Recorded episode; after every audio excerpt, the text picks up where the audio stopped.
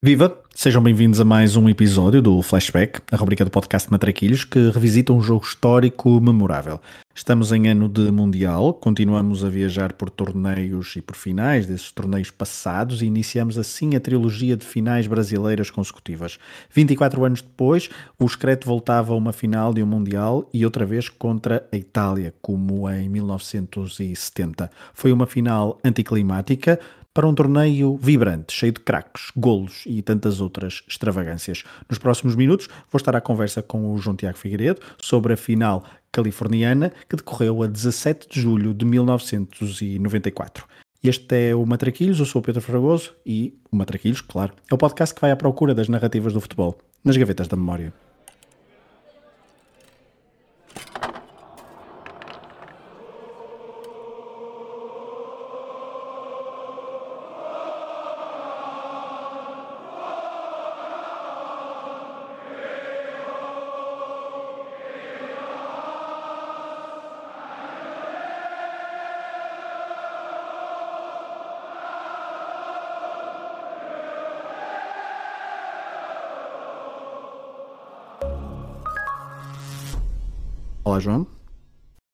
Pedro.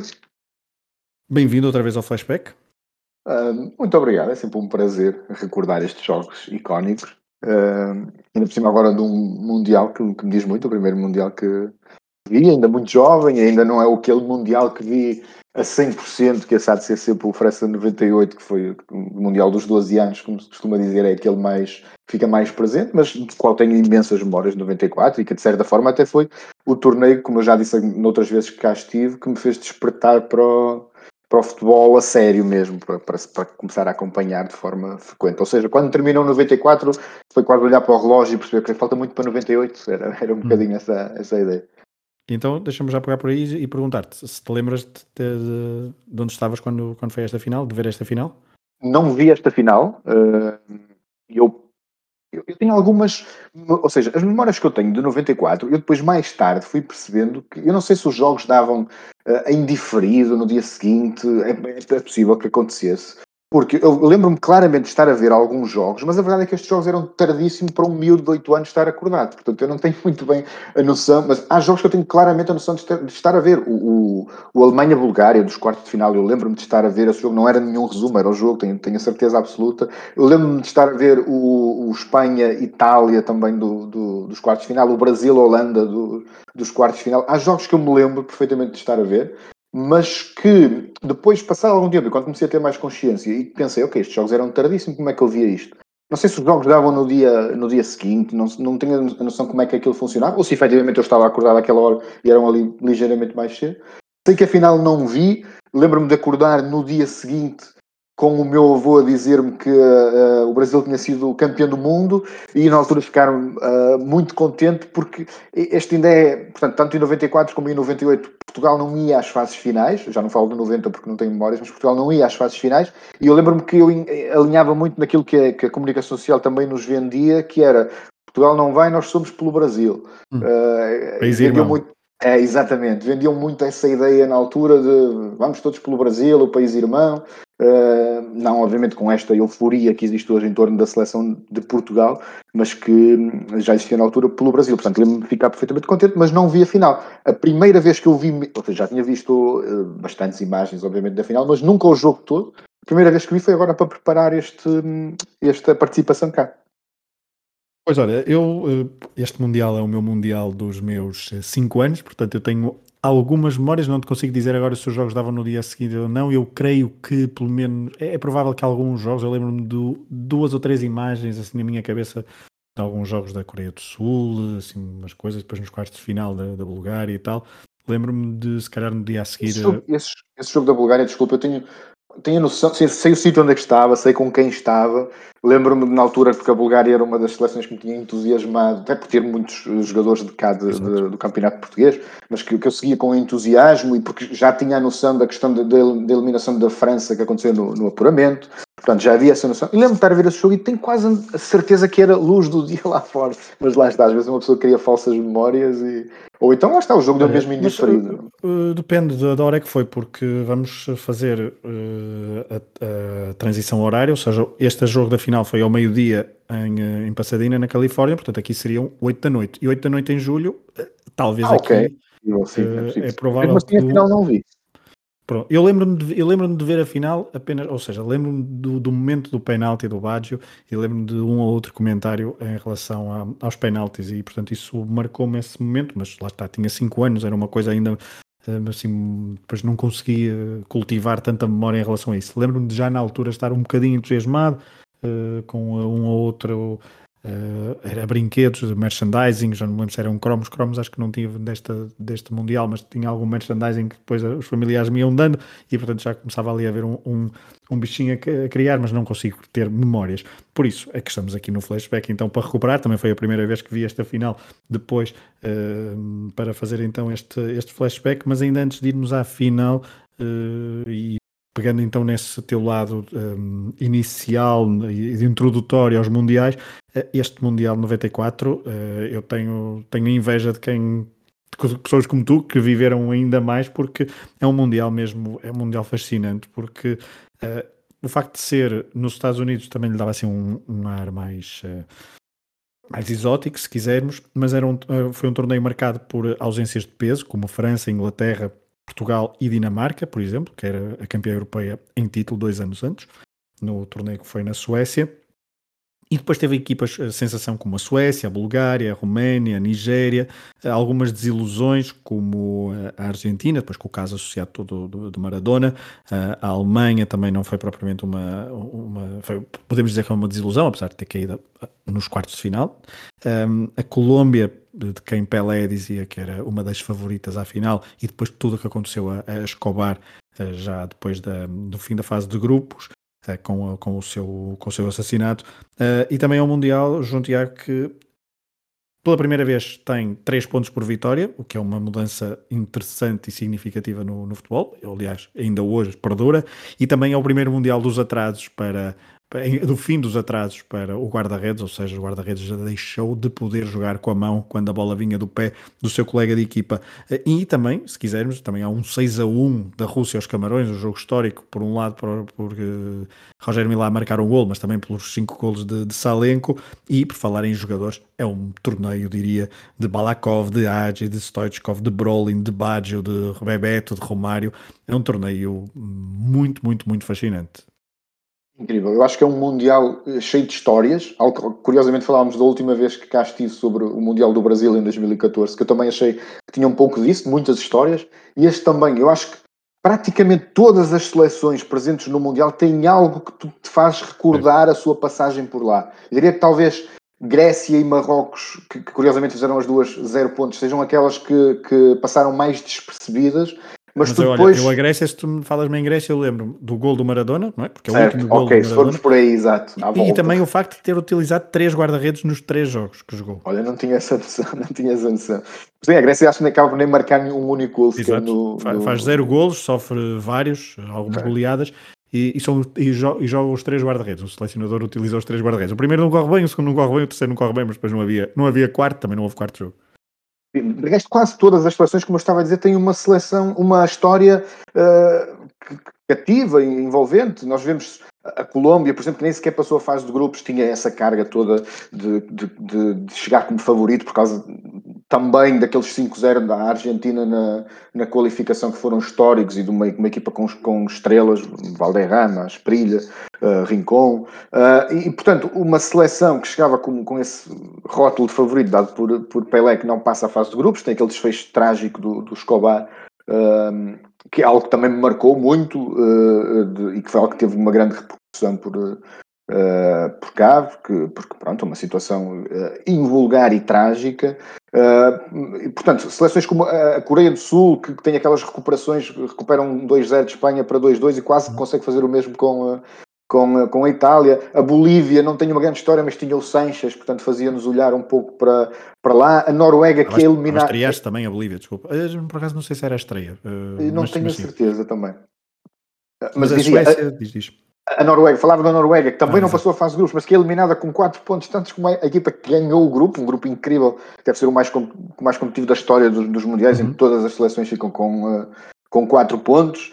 Uh, temos a Arábia Saudita pela primeira vez a, a, passar uma fase de grupos e a ficar com o melhor gol do, do, do torneio, a Bélgica do, do Michel Podam. Melhor guarda-redes do torneio. Melhor e depois tudo o que já falamos aqui, a Nigéria que encantava, também com muitas ligações ao, ao ao futebol português e aquela, uma entrada uh, fulgurante na fase, na fase de grupos e quase a sonhar com os quartos de final, depois ali desfeito pelo gênio do, do Baggio. A Bulgária também com imensas ligações ao, ao, ao futebol português a fazer um Mundial uh, excepcional a ficar às portas da, da final. A Suécia de Dalin, Kenneth Andersen, do Brolin. A Rússia que não passa, mas tem os cinco golos do, do Salink. Portanto, é um manancial de histórias neste torneio que eu acho que o torna um dos melhores mundiais de sempre, mesmo que muita gente uh, refira que no jogo jogado não terá sido. A verdade é que para quem valoriza muito este ponto de vista do futebol como história, de legado, daquilo que vai perdurar para, para os outros, como é o meu caso, acho que é um Mundial fascinante desse, desse ponto de vista. É uma, uma questão interessante que falaste das alterações que foram introduzidas, tanto a questão dos atrasos como a questão do, dos três pontos. Penso que os três pontos é significativo. É de certa forma também uma resposta àquilo que tinha acontecido no Itália 90, quando se acusou de ser um Mundial muito defensivo, porque a diferença entre um ponto ou dois uh, era um, e neste momento passam, a partir daqui passam a ser dois pontos a diferença entre ganhar e empatar um jogo, portanto faz logo toda uma, uma, uma grande diferença e, e eu acho que isso se viu sobretudo na, até, até meio do, do, do Mundial, depois os últimos jogos já foram mais, mais uh, calculistas. Uh, mas, mas pronto, e depois um Mundial também de, de grandes jogos, que, que, alguns até que já passaram por este flashback. Eu lembro-me do, do, Argent, do Argentina-Roménia dos oitavos de final, que é realmente um jogo incrível. Uh, provavelmente a melhor seleção de sempre da, da Roménia, uh, que, que, poderia também ter chegado às, às, às meias finais, poderia ter chegado perfeitamente uh, longe. Foi, foi, foi por causa dos penaltis, nos quartos de final frente à Suécia, portanto não esteve longe de chegar Sim. às meias finais, não é? Sim, lá está, porque é aquilo que dizíamos, não, estamos a falar de um Mundial que não tinha o campeão, um Mundial que não tinha o campeão europeu, que não tinha França, que não tinha Inglaterra, em que a Argentina cai logo nos oitavos de final e, portanto, rapidamente se percebe que vai ser um Mundial de, de surpresas e de underdogs. Uh, mesmo nos quartos de final caem a Holanda e caem a, a Alemanha e a Espanha. uh, e nos quartos ali... de final, desculpa, só há uma equipa fora da Europa, que depois também é esse curioso, é, que é o Brasil. o Brasil, sim, sim, exatamente, que chega depois até ao fim. A certa altura percebe-se, ok, ou isto vai dar Brasil e Itália, ou vamos ter aqui uma, uma final uh, incrível, com, com pelo menos inesperada. Uh, mas pronto, deu mesmo Brasil e Itália, nas meias finais imperou a lei do mais, do mais forte. Uh, mas acho que não mancha de todo este Mundial como os Mundiais do, dos underdogs e os Mundiais de, de, uma grande figura por equipa, que é algo que também eu acho, acho incrível. Tu pensas na Roménia do, do Agi, pensas no, no Brasil de Romário, na Itália do, do Baggio, na, na Bulgária de Stoichkov, sem desprimor para todos os outros, todas estas situações tinham outros grandes, grandes situações, mas tinham um porta-estandarte. Uh, Suécia, calhar aqui já se podemos nos dividir um pouco entre o guarda-redes Ravel, o Dali, o Brolin, que fez um Mundial incrível. Um, mas pronto, o Larsen muito... a aparecer. O Larsen a aparecer, exatamente. Uh, um é, Mundial mas, portanto, agora, com muitas histórias, sim. Ainda antes de entrarmos na final propriamente dita e nas equipas, um, achas que, aproveitando essa tua deixa, esses teus comentários, achas que de facto a final, o facto de ser o 0-0, o primeiro 0-0, o primeiro, a primeira final do Mundial decidida no, nos penaltis, achas que tira o brilho ao resto do Mundial? Achas que as pessoas às vezes olhar e nós depois durante o episódio vamos tentar desmistificar um bocadinho o facto da final de ser assim tão aborrecida, não é? Já vamos falar sobre isso, mas achas que isso tira um bocadinho de brilho ao resto do torneio? Para quem não, está tão por dentro? Sim, eu penso não por um motivo, que é o facto de ter terminado 0-0 não impediu que tivesse uma grande história na final, que é o penalti falhado pelo Roberto Baggio. Acho que não estou a dar spoiler a ninguém. e portanto, é uma final sei lá, se recordarmos quatro anos antes, que é uma final que tem um gol, portanto de 90, mas que é muito menos icónica do que esta final, porque esta final vai ser sempre a final do penalti falhado pelo, pelo Roberto Baggio, até há, há, quem faça a brincadeira de que é um, um, Mundial que tem na cerimónia de abertura um spoiler da final, porque há um, o penalti célebre falhado pela Diana Ross e depois na final o penalti falhado pelo, pelo Roberto Baggio. Uh, e portanto, havendo este, este lado da história, este lado de, de algo que vai fazer perdurar o jogo. Uh, a qualidade do jogo em si, que não foi, como dizes, uh, uh, tão má, mas também não, não vamos dizer que foi brilhante, não foi. Não foi nada a ver, por exemplo, com a última final entre estas seleções do Mundial de 70. Uh, não, nesse, nesse, ponto de vista, a qualidade do jogo não foi tão bom, mas tem essa história que vai, de certa forma, alavancar esta final para, para, para o lado mítico e para, para, para, para a gaveta da memória, como, como essa expressão que vocês usam tão bem no, no Matraquilhos, de toda a gente que, que a viu e que a conhece e, que, e é, é a história do futebol, aquele penalti do Vades é a história do futebol. Então vamos a isso, vamos a 17 de julho de 1994. Vamos começar pela, pela Itália. Um, semifinal, tinha sido semifinalista no Mundial de 90, em casa, uh, na altura eliminada pela Argentina de Maradona, no São Paulo, em Nápoles. Falhou a qualificação para o Euro 92, na altura o Euro 92 ainda só tinha oito equipas, portanto era muito mais complicado apurar-se, portanto havia muitas equipas europeias a ficar, a ficar de fora e como estamos a ver, se as, oito, as sete das oito melhores equipas deste Mundial 94 foram europeias.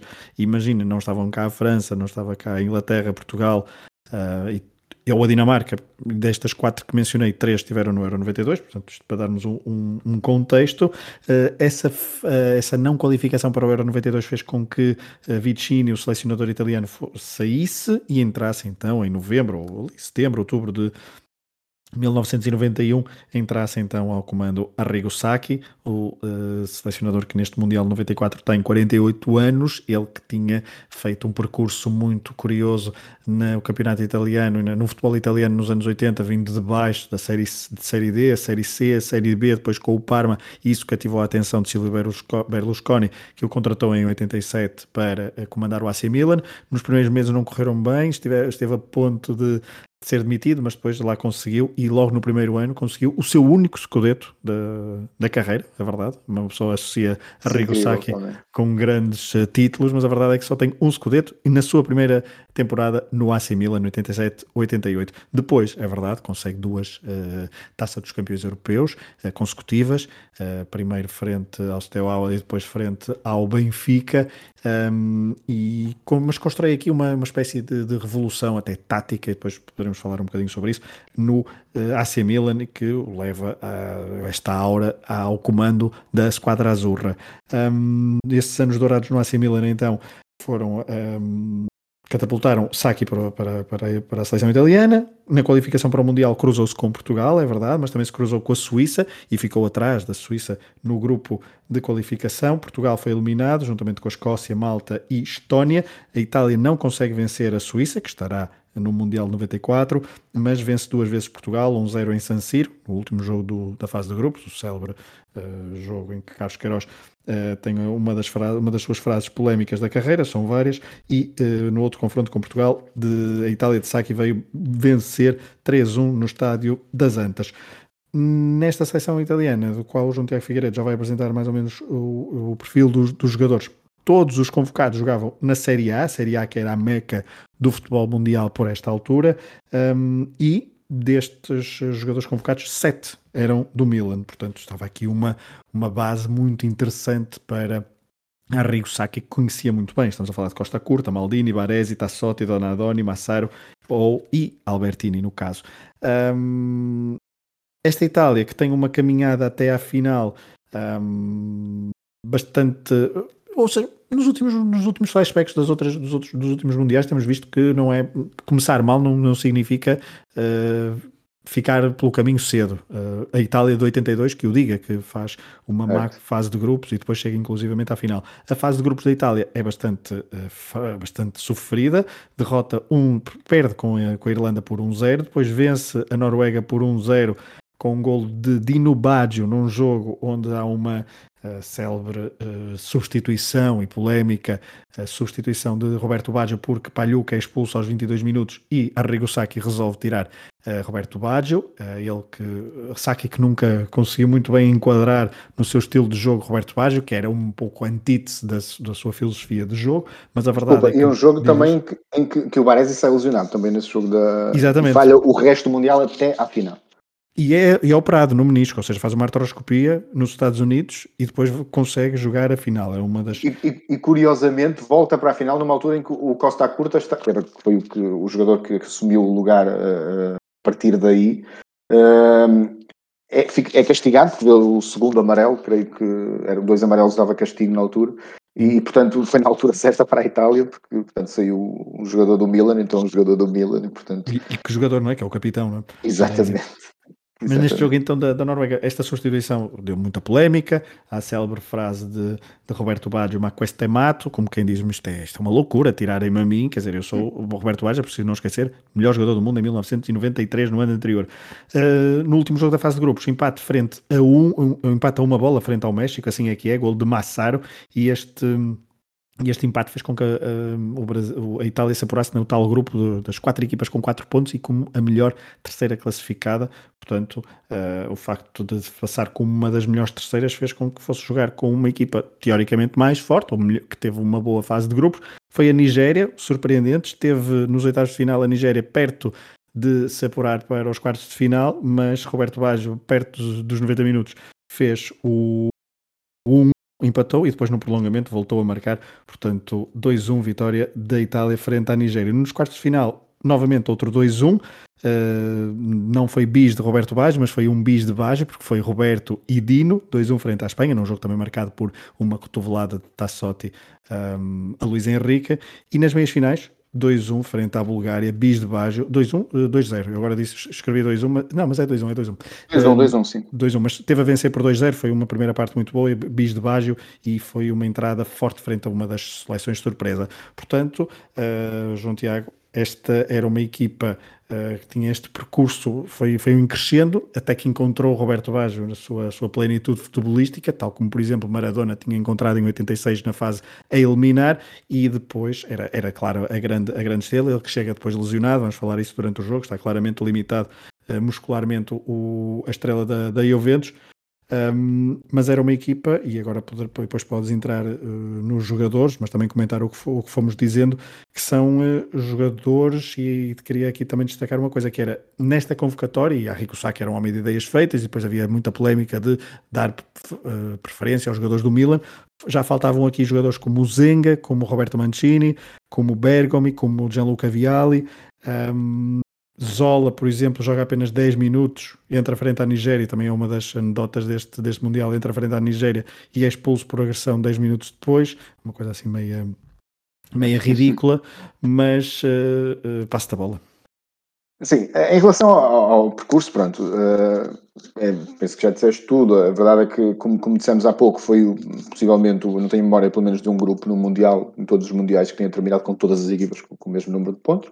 A Itália passa então como melhor terceira classificada, mas basta pensar que, por exemplo, se tivesse passado em segundo, teria tido se calhar um percurso bem mais, se calhar não, um percurso bem mais difícil até à final, eh, porque tinha apanhado logo a Holanda nos oitavos de final e depois o Brasil, se caso passasse, no, nos, no, nos, quartos, nos quartos de final. Foi o, o, percurso que ficou, acabou por ficar para a República da, da Irlanda. Um pouco como Portugal no, no Euro 2016, quando passar em, em terceiro foi o melhor que, que podia ter acontecido.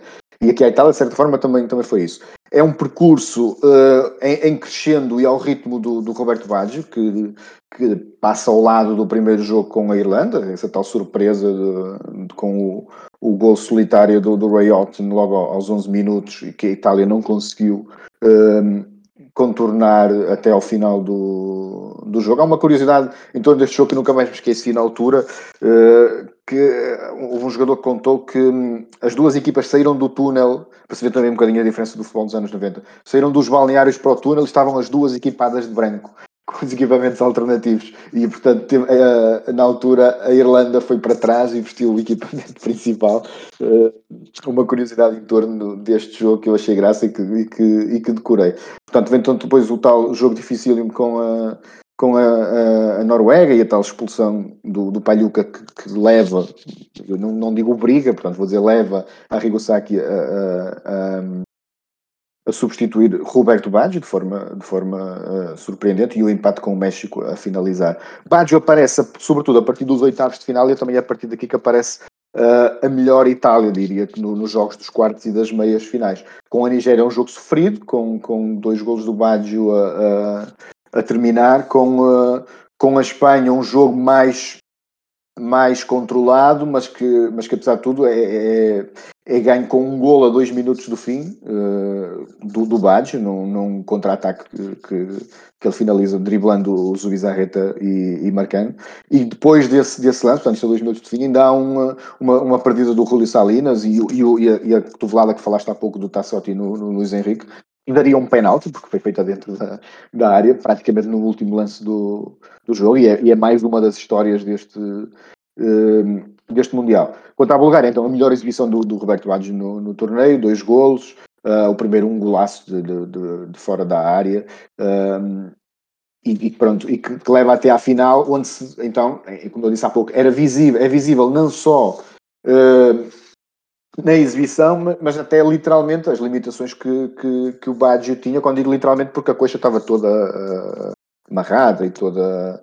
E, e percebe-se depois que estava a jogar claramente uh, limitado. Um, entrando nos jogadores, eu não sei se, se preferes que, que apresente já o 11 da, da Itália ou se faça uma análise mais geral de todos os convocados. Podes, podes fazer uma análise geral e depois, quando formos mais ao jogo em detalhe, então okay, apresentamos, okay. apresentamos o 11. Eu já fui dizendo então que havia assim umas ausências, que havia de facto ali uma predominância dos jogadores do, do, do AC Milan, como seria de, de esperar, por ser uma equipa forte, mas também por, pela influência da Arrigo Sacchi nos últimos anos. Mas apresenta-nos então, em traços gerais, esta equipa da, da Itália. Tenho, tenho a curiosidade, ao contrário do Brasil, como vamos ver, praticamente todos os jogadores foram utilizados no, no, no Mundial. Uh, três guarda-redes, portanto, Palhu, que era o guarda-redes que chega a este, este Mundial com, com 27 anos, no auge, um guarda-redes que marca os anos 90 em, em Itália, estava na altura no último ano da, da Sampdoria eh, e no final do Mundial mudou-se para, para o Inter. É o guarda-redes que começa a, a, titular, é expulso então, como, como, como referimos, eh, no jogo com a Noruega, falha México por castigo eh, e a Nigéria nos oitavos por opção. Uh, e volta nos quartos de, de, final, onde depois não saiu mais até, até, até à final. Uh, é um guarda-redes que depois até continua no, no Mundial seguinte, em 98, uh, volta a ser Palhuca o, o guarda-redes titular, antes do, do, do tolo de fazer a transição para a era Buffon na, seleção de Itália. Quando Palhuca não, não, não jogou, portanto, o jogo, tanto no jogo em que foi expulso como depois nos outros dois Uh, seguintes, jogou então uh, Marchegiani, acaba por ter uh, três jogos, também um guarda-redes mítico dos anos 90 em, em Itália, estava na Lazio, tinha, tinha 28 anos, também, também uh, experiente. O terceiro guarda-redes era o Luca Bucci, do Parma, uh, uma das equipas também uh, fortes do, do campeonato italiano nos anos 90, mas que não faz qualquer, qualquer jogo. na convocatória estava também Roberto Bussi, que é dos jogadores menos mediáticos mas que acaba por ser titular na, na final. É um jogador do, do, do Turino, que jogava como lateral direito, uh, já tinha passado pelo Milan no final do, dos anos 80, um, fez três jogos no, no, neste Mundial do, dos Estados Unidos, uh, mas é titular na meia final e na final. Portanto, desses três é um jogador importante. Para a Rigosaki nesses jogos eh, decisivos e que deveria depois ainda estar no, no Euro 96. Uh, ben Arrivo, 26 anos, é uma, também uma figura incontornável das cadernetas de cromos do, dos anos 90, estava no, no Parma, o clube que mais, mais, mais identificamos, mais, mais associamos. Uh, de certa forma, até é incrível pensar que esta foi a única fase final da carreira dele. Uh, mas é, mas é verdade, não voltou a jogar mais nenhum europeu nem nenhum uh, mundial, ficou de fora na estreia com a Irlanda, mas a partir daí foi, foi uh, totalista. Uh, temos depois o Mauro Tassotti, que ficou tão famoso pela, pela cotovelada no, no, no, no Luís Henrique nos quartos de final. foi titular a abrir com a, com a Irlanda e foi titular nesse jogo, foi os dois jogos que fez neste, neste Mundial. Paulo Maldini, 26 anos, uh, não é difícil de adivinhar em que clube é que, é que estava nesta altura. Uh, é uma lenda, portanto, do futebol italiano, dispensa qualquer apresentação, é totalista do, do torneio, já era indiscutível nesta seleção desde o Euro uh, 88 e assim continuou até 2002. Uh, curiosamente não está no título mundial de 2006, mas podia perfeitamente ter estado porque ainda, ainda jogou futebol até 2009. Um, Franco Baresi, uh, outra lenda do futebol italiano que também não é difícil de saber em que clube é que estava nesta altura, portanto 34 anos, uh, já era campeão do mundo, embora não, não tenha jogado no, no, no Espanha 82, estava portanto na final da, da sua carreira, teve um mundial difícil por problemas físicos, foi titular no, no, nos dois primeiros jogos. Uh, saiu depois lesionado então nesse jogo com a Noruega e só recuperou, já está depois dessa intervenção cirúrgica que falamos, uh, para jogar a final. Um, neste período jogou sempre Alessandro Costa Curta, que é o grande ausente da final. Viu o segundo amarelo no jogo com a, com a Bulgária, era totalista uh, até então. Outro defesa central, este não faz qualquer jogo no torneio, Lorenzo Minotti, do Parma, 27 anos, uh, que é o único jogador de campo, creio, que não participa em nenhum jogo é do, do Mundial. Um, entrando depois no meio campo, temos Dino Baggio, o nosso tinha sido o carrasco de Portugal, nesse, nesse jogo de, de, de, de Itália, de apuramento para, para o Mundial decisivo, tal jogo de, de, com o Carlos Queiroz queria varrer a porcaria da, da, da Federação. E era, é, e era, desculpa, e era dos mais, jo mais jovens, juntamente com o Albertini, com, Albertini, anos, sim. portanto, ou seja, tudo muito mais acima de 25 para cima, digamos assim. Sim, e que fazem a dupla de meio campo ali durante a grande parte do, do, do torneio, mesmo sendo os jogadores mais jovens da, da convocatória. Eh, e pronto, o Dino Baggio eh, também eu estava na altura, no último ano da Juventus, ia-se mudar para o Parma, outra equipa que também associa-se rapidamente a este, a este jogador. Não foi sempre titular, o Dino Baggio, mas foi sempre utilizado nos sete jogos da, da, da Itália. É, é depois também uh, totalista em 98, portanto é um jogador que, que perdura ainda algum tempo no, no, na seleção italiana. Curiosamente, no Euro 96 faz apenas um jogo. Portanto, é, é engraçado pensar que é totalista, praticamente totalista em, em, 94 e em 98, mas pelo meio faz apenas um jogo no Euro uh, 96. Ao lado, como disseste bem, jogava então o Dimitri Albertini, 22 anos, uh, portanto, a par do, do Dino Baggio, jogador mais jovem em campo, e que estava a começar aqui um legado na, na, na, seleção italiana, indiscutível em todas as fases finais até ao Euro 2000. Estava também no, no, no Milan, que é o, o principal clube da, da carreira. Vimos depois uh, Roberto Donadoni, uh, que estava no 30 anos, estava no auge da carreira do, do Milan, uh, titular logo no primeiro jogo, perde o lugar uh, depois dessa derrota com a, com a Irlanda, mas recupera a partir dos oitavos e vai até, até ao, ao final. Um, Nicola Berti, uh, 27 anos, vinha de uma época com apenas 13 jogos no Inter, mas foi uma aposta de, de, de Saki, que, que não lhe deu sempre a titularidade, mas tal como, por exemplo, com o Dino Baggio, mas, mas o utilizou em todos os, os jogos. Uh, a sua carreira na seleção já não durou depois de tanto tempo, ainda participou na caminhada para o Euro 96, mas já não foi, não foi convocado. Um, António Conte, hoje em dia treinador do, do Tottenham, participa em dois jogos, é titular com, com a Espanha, estava na, na Juventus na altura. Uh, João Fracozola, que falamos há pouco, teve um Mundial terrível, que, que jogava no Parma, uh, só joga 10 minutos no Mundial, que é aquilo que falamos, que entrou no jogo com a Nigéria ao minuto 65 e foi expulso 10 minutos mais tarde. Não tinha jogado antes, não voltou uh, a jogar. Entrando no ataque, uh, portanto, Daniel Emassaro, 33 anos, tal como o Baresi, campeão do mundo em 82 sem jogar, Uh, estava já na fase final da sua carreira no Milan. No ano seguinte ia, haveria de mudar-se para o Japão, que curiosamente é algo que vamos ver, é frequente na carreira de vários destes jogadores, eh, tanto da Itália como do Brasil, sobretudo do Brasil, passagens pelo futebol japonês eh, que são curiosas e que eram algo também muito em voga nos anos 90, provavelmente também em virtude da, daquilo que se estava a aproximar, que era um Mundial no Japão e da aposta que o Japão estava a fazer. Uh, no, no, seu futebol e no desenvolvimento do, do seu futebol. Uh, portanto, o Massaro participou em seis jogos, mas só é titular em três. Um deles é a final, marcou um golo uh, ao México. De certa forma, ele, ele é, antecipando já um pouco, ele é titular na final quase como uma meia surpresa, porque na meia final tinha jogado outro jogador que vamos falar agora, que é Pierluigi Kaziragi, o avançado que estava na Lazio, fez três jogos, só foi titular nessa meia final com a Bulgária. O jogo tinha corrido bem à Itália e pensou-se que poderia continuar para a final, mas uh, Saki preferiu Massaro. Uh, e para terminar, uh, Giuseppe Signori, que participou em todos os jogos, menos na final, e foi titular nos primeiros quatro anos, tinha 26 anos e jogava na Lazio.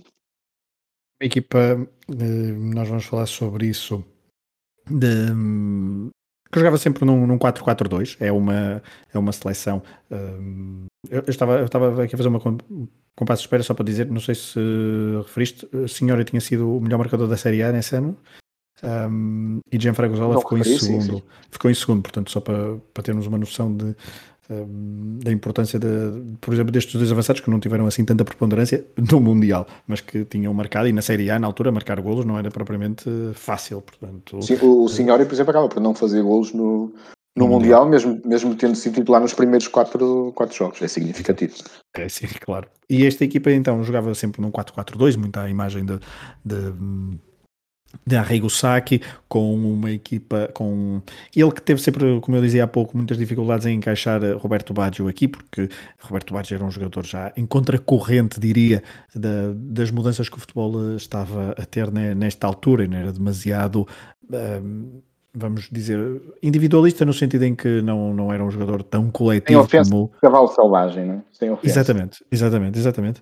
Uh, e isso para Saki, ele, Saki punha o coletivo acima, acima de tudo, um, e, uh, e sempre, sempre, para ele foi muito difícil encaixar Roberto Baggio aqui. Só que Roberto Baggio estava a, para, no auge da sua carreira, como por exemplo Maradona estava em, em, 2006, em, eh, em 1986, e por isso era obrigatório jogar Roberto Baggio aqui. E depois, a verdade é que Saki no seu 4-4-2 com um, e é uma mudança também, este 4-4-2 também se reflete uma mudança a nível estrutural, estrutural taticamente dos mundiais, que é, eh, os últimos mundiais tinham apostado muito num, num sistema 3-5-2 com um livro, um, e aqui temos um livro, ainda se chama, nos comentários ainda se chama um livro ao Baresi, mas já é uma função completamente diferente do livro que tínhamos tido até, até então nos, nos anos anteriores e nos mundiais anteriores. Os mundiais na altura também eram uma espécie de meca uh, tática, porque não tínhamos acesso, os adeptos na altura não tinham acesso a tanta, a tanta informação internacional e portanto ali era onde se até viam algumas inovações táticas que não, não estávamos tão habituados. E este 4-4-2 era obviamente muito conhecido de, de de, de Saki por causa do Milan, até porque nos últimos anos, e até já fazendo a transição para o Brasil, nos últimos anos, entre o Mundial 90, se quisermos, um bocadinho antes, mas nos últimos anos dos anos 80 e até 94, houve três equipas que dominaram o futebol mundial, uh, Barcelona de Cruyff, uh, o, AC Milan de Saki e também de Capello, é sempre, é sempre justo o seu a seu dono, e havia uma terceira equipa Europeu, que era... Não percebi, desculpa. O AC Milan era o campeão europeu na altura campeão, deste Mundial. Exatamente, com Capelo, não é? que, que, tinha uma forma de, um bocadinho diferente também de jogar, mas que era a herança desse, desse Milan da Arrigo Sacchi. E depois havia, dizia então, uma terceira equipa que dominou o futebol mundial na altura, nesta época, que foi o, o, o São Paulo de, de Tele Santana que bateu inclusivamente Barcelona e AC Milan nas finais da, da Intercontinental.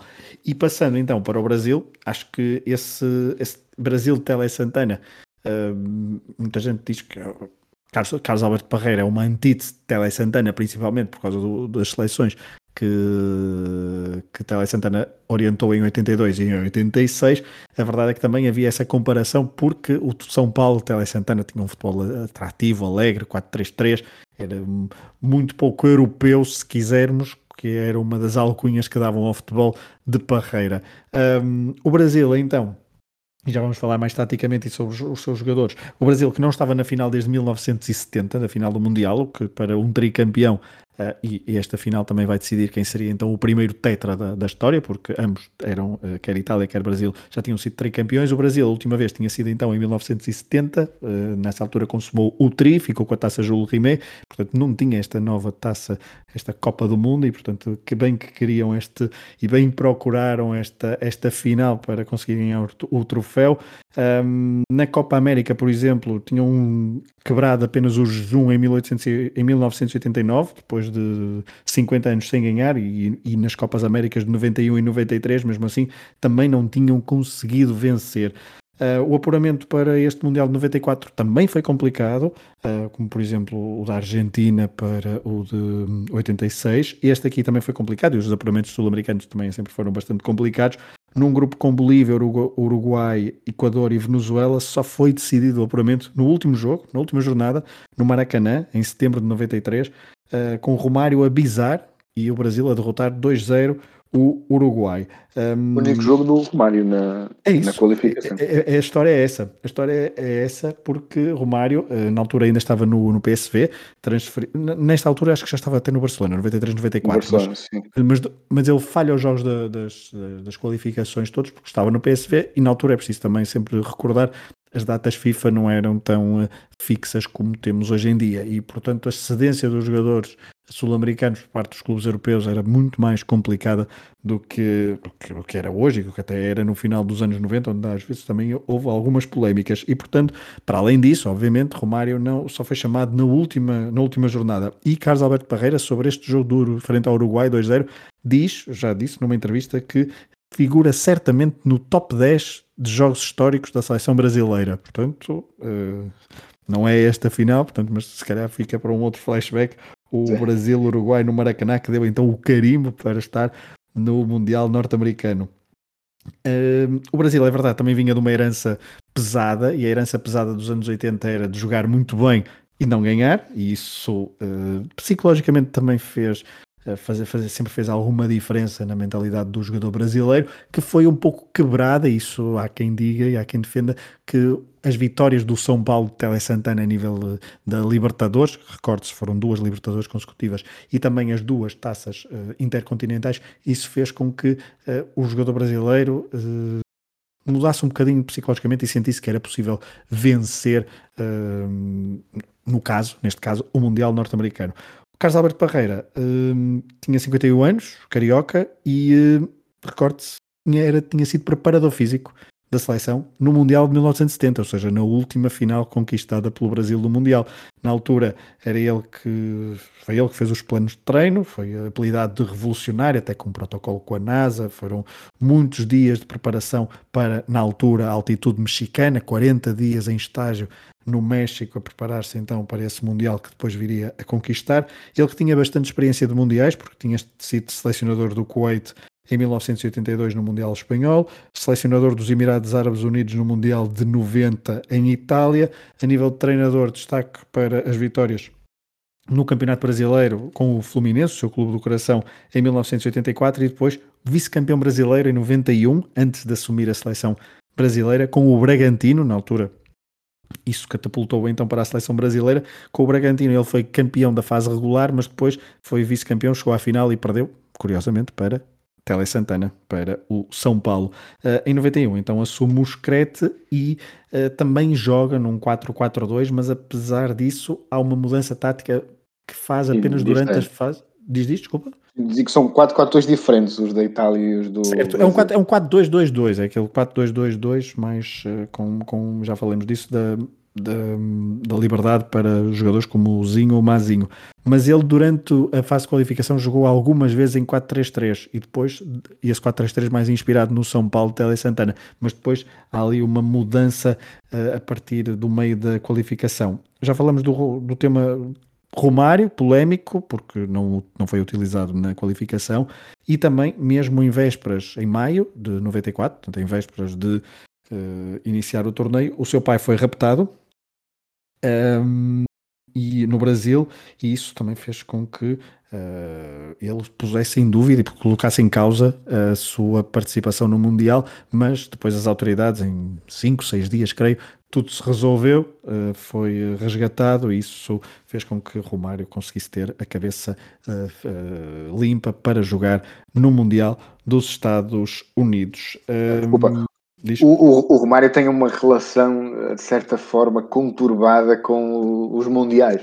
À exceção deste Mundial e que até podia nem, nem, ter, nem ter ido à, à, face àquilo que acabaste, acabaste de referir, mas, mas, já em 86 ele estava no início da carreira, vinha de uma época incrível no, no, no Vasco da Gama, uh, e já havia alguma pressão popular para, para ser convocado, mas não, acabou por, Tele Santana acabou por não, por não levar. Depois 90 ele vai, mas joga muito pouco, uh, na altura o, o Lazzaroni optava por, por aquela dupla uh, careca Muller, Miller, como dizem os, os brasileiros. Depois Mas, essa... e, e, desculpa, e no Mundial 90, as qualificações, as quali na qualificação e mesmo na Copa América de 89, a dupla Bebeto Romário já era efetiva, mas depois, curiosamente, por uh, opção, como tu dizias, de Lázaro. Exato, sim, o Bebeto também joga. É, o, o, o Bebeto joga pouquíssimo também no, no Mundial de, sim, sim. de 90, mesmo tendo, lá está, era a dupla que tinha ganho a Copa América no. Tinha ganho, entre aspas, a Copa América, não foi só, foram só eles, mas no, no, ano, no ano anterior. Um, E, portanto, 94 tem então essa situação de praticamente não fazer a fase de, de qualificação. Uh, depois, obviamente, explode durante o, o, Mundial. E depois, a partir daí, 98, uh, falha por lesão, embora a situação tenha sido. Na altura, o Mário voltaria ainda a tempo de jogar algum jogo, dependendo do percurso no Brasil. Penso que se passasse na fase de grupos, poderia jogar. E havia alguma pressão, porque o, Romário era um ídolo do povo, do povo brasileiro uh, durante toda a década de 90 e, portanto, havia alguma pressão para, para, para, para o Romário ir, mesmo não estando da melhor forma fisicamente, e depois jogar a partir do momento em que, em que estivesse. Uh, mas, mas a Galo opta também por, por não levar. E mesmo em 2002, já na fase final da, da carreira, há o famoso episódio com, com, com Scolari que, que não o convoca, aquela famosa também conferência de imprensa que ele dá a chorar, quase a pedir por favor para ir ao Mundial, o povo, o povo brasileiro a querer que ele vá ao Mundial e, e, uh, e também, não, também não vai, também tinha-se desentendido com, com Scolari uh, anteriormente e ele manteve-se irredutível até ao final. Portanto, uma relação com, de um craque foi o, o craque deste torneio e depois o, o, melhor jogador do mundo neste, neste ano, mas que tem uma relação incrível e conturbada com os mundiais de, de futebol, essas fases finais. É verdade. E um, ele que depois joga até bastante tempo, porque ainda no ano de 2005, por exemplo, faz 30 golos no Vasco, mas esse, nele, nesse ano de 2002, que depois não é convocado por Scolari nesse primeiro ano, nessa primeira metade, de 2002 também tinha feito vários golos, uh, creio que no Vasco e portanto... É, tem um ano, muito... exatamente, em 2000 creio que ele faz mais de 60 golos no Vasco da. Gama, que é assim uma coisa... Portanto, o Ronaldo é o fenómeno, mas o Romário também era um fenómeno. Muita gente, há muita gente a defender que é o melhor avançado de sempre, mas uh, isso são discussões que podemos ter noutros, uh, noutros sítios e são discussões sempre saudáveis porque trazem-nos já alguns, uh, alguns dados como este que fomos apresentando sobre o Romário. Uh, Deixa-me só dizer o caminho até à final deste, deste Brasil, que diria, tu já vais falar sobre isso, teve um 11 base muito consistente no caminho até à final.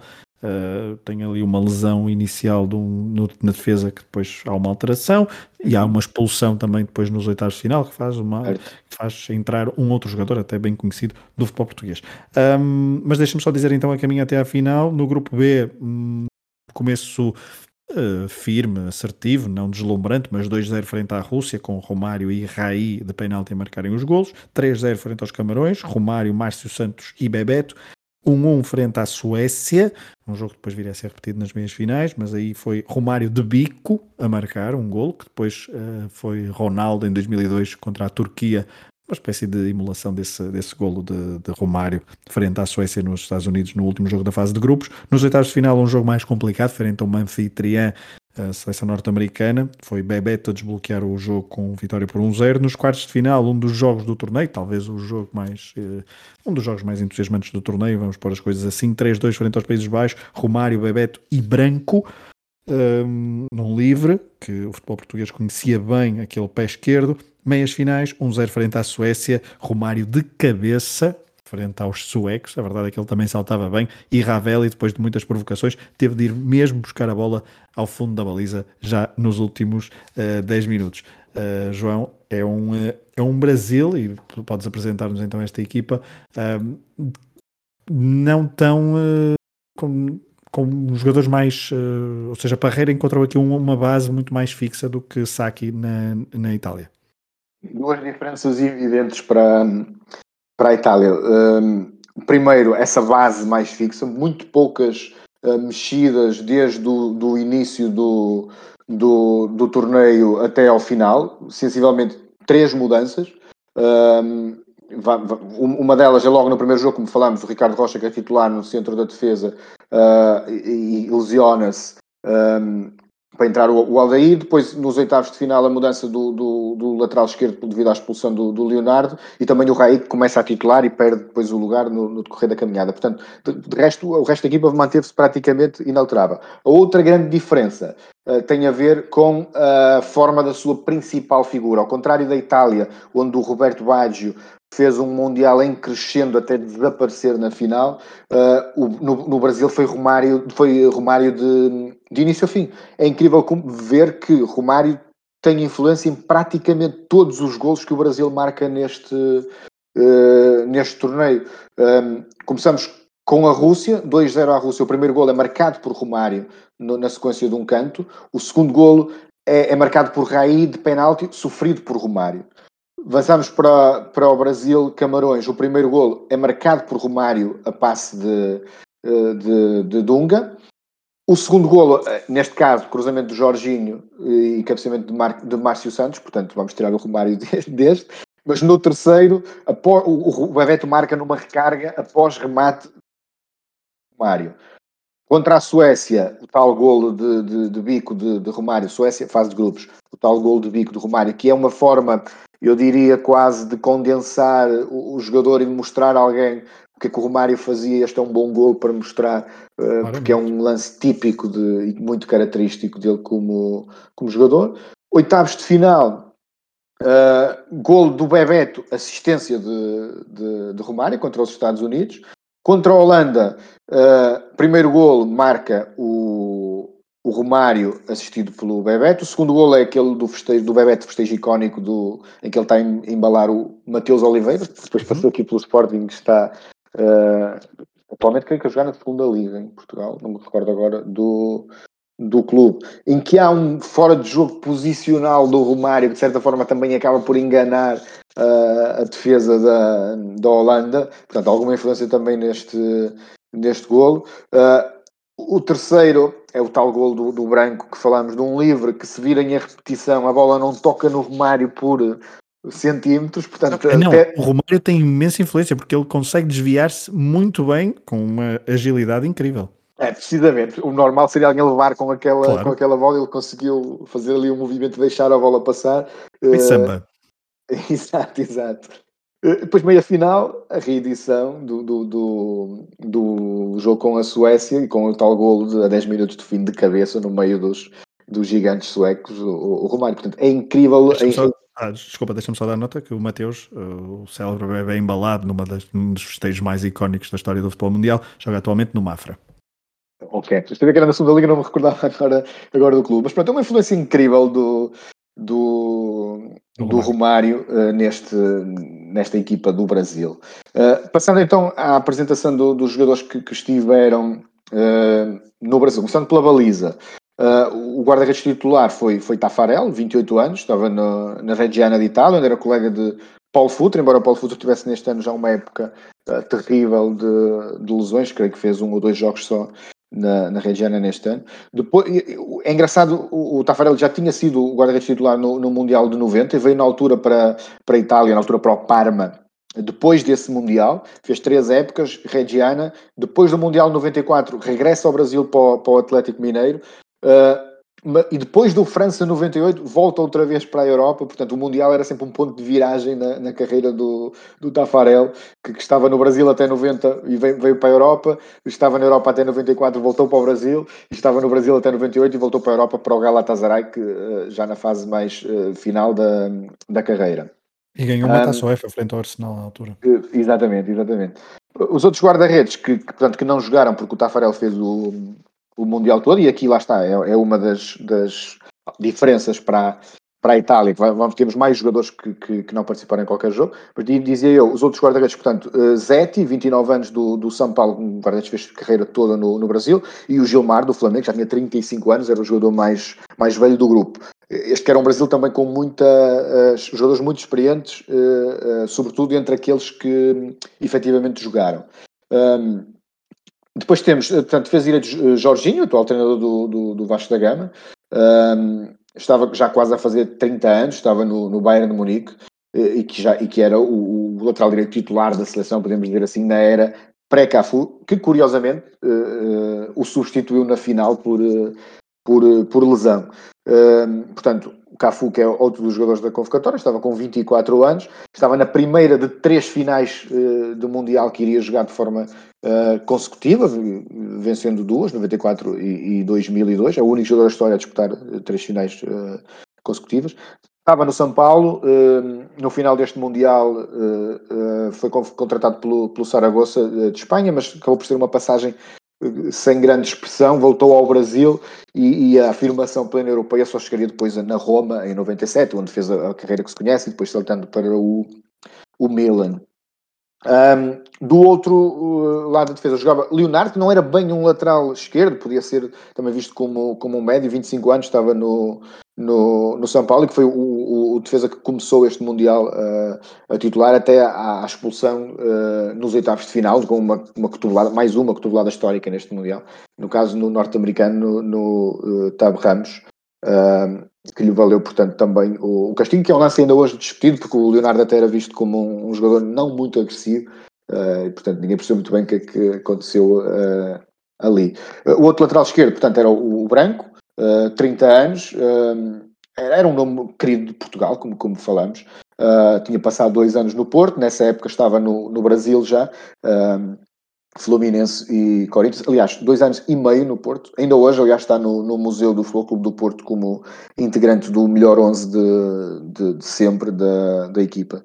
Foi o, era, tinha sido o dono da lateral esquerda nos Mundiais de 86 uh, e 90 e em uh, eh, 94 agarrou o lugar depois de, da expulsão do, do Leonardo uh, e tem essa passagem até marcada por, um, por esse golaço de livre à Holanda no, que decidiu o jogo dos, dos quartos de final.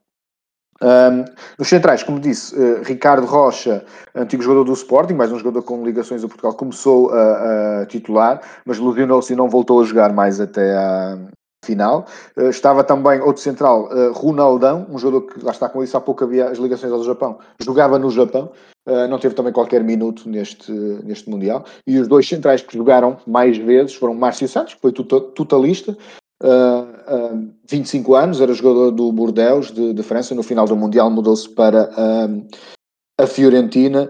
Um, e apesar de, de, de, ser ainda jovem, portanto 25 anos, já não esteve no, no Mundial de França uh, quatro anos mais tarde, uh, um, onde esteve, por exemplo, o outro central que fez praticamente todo o Mundial, Aldair.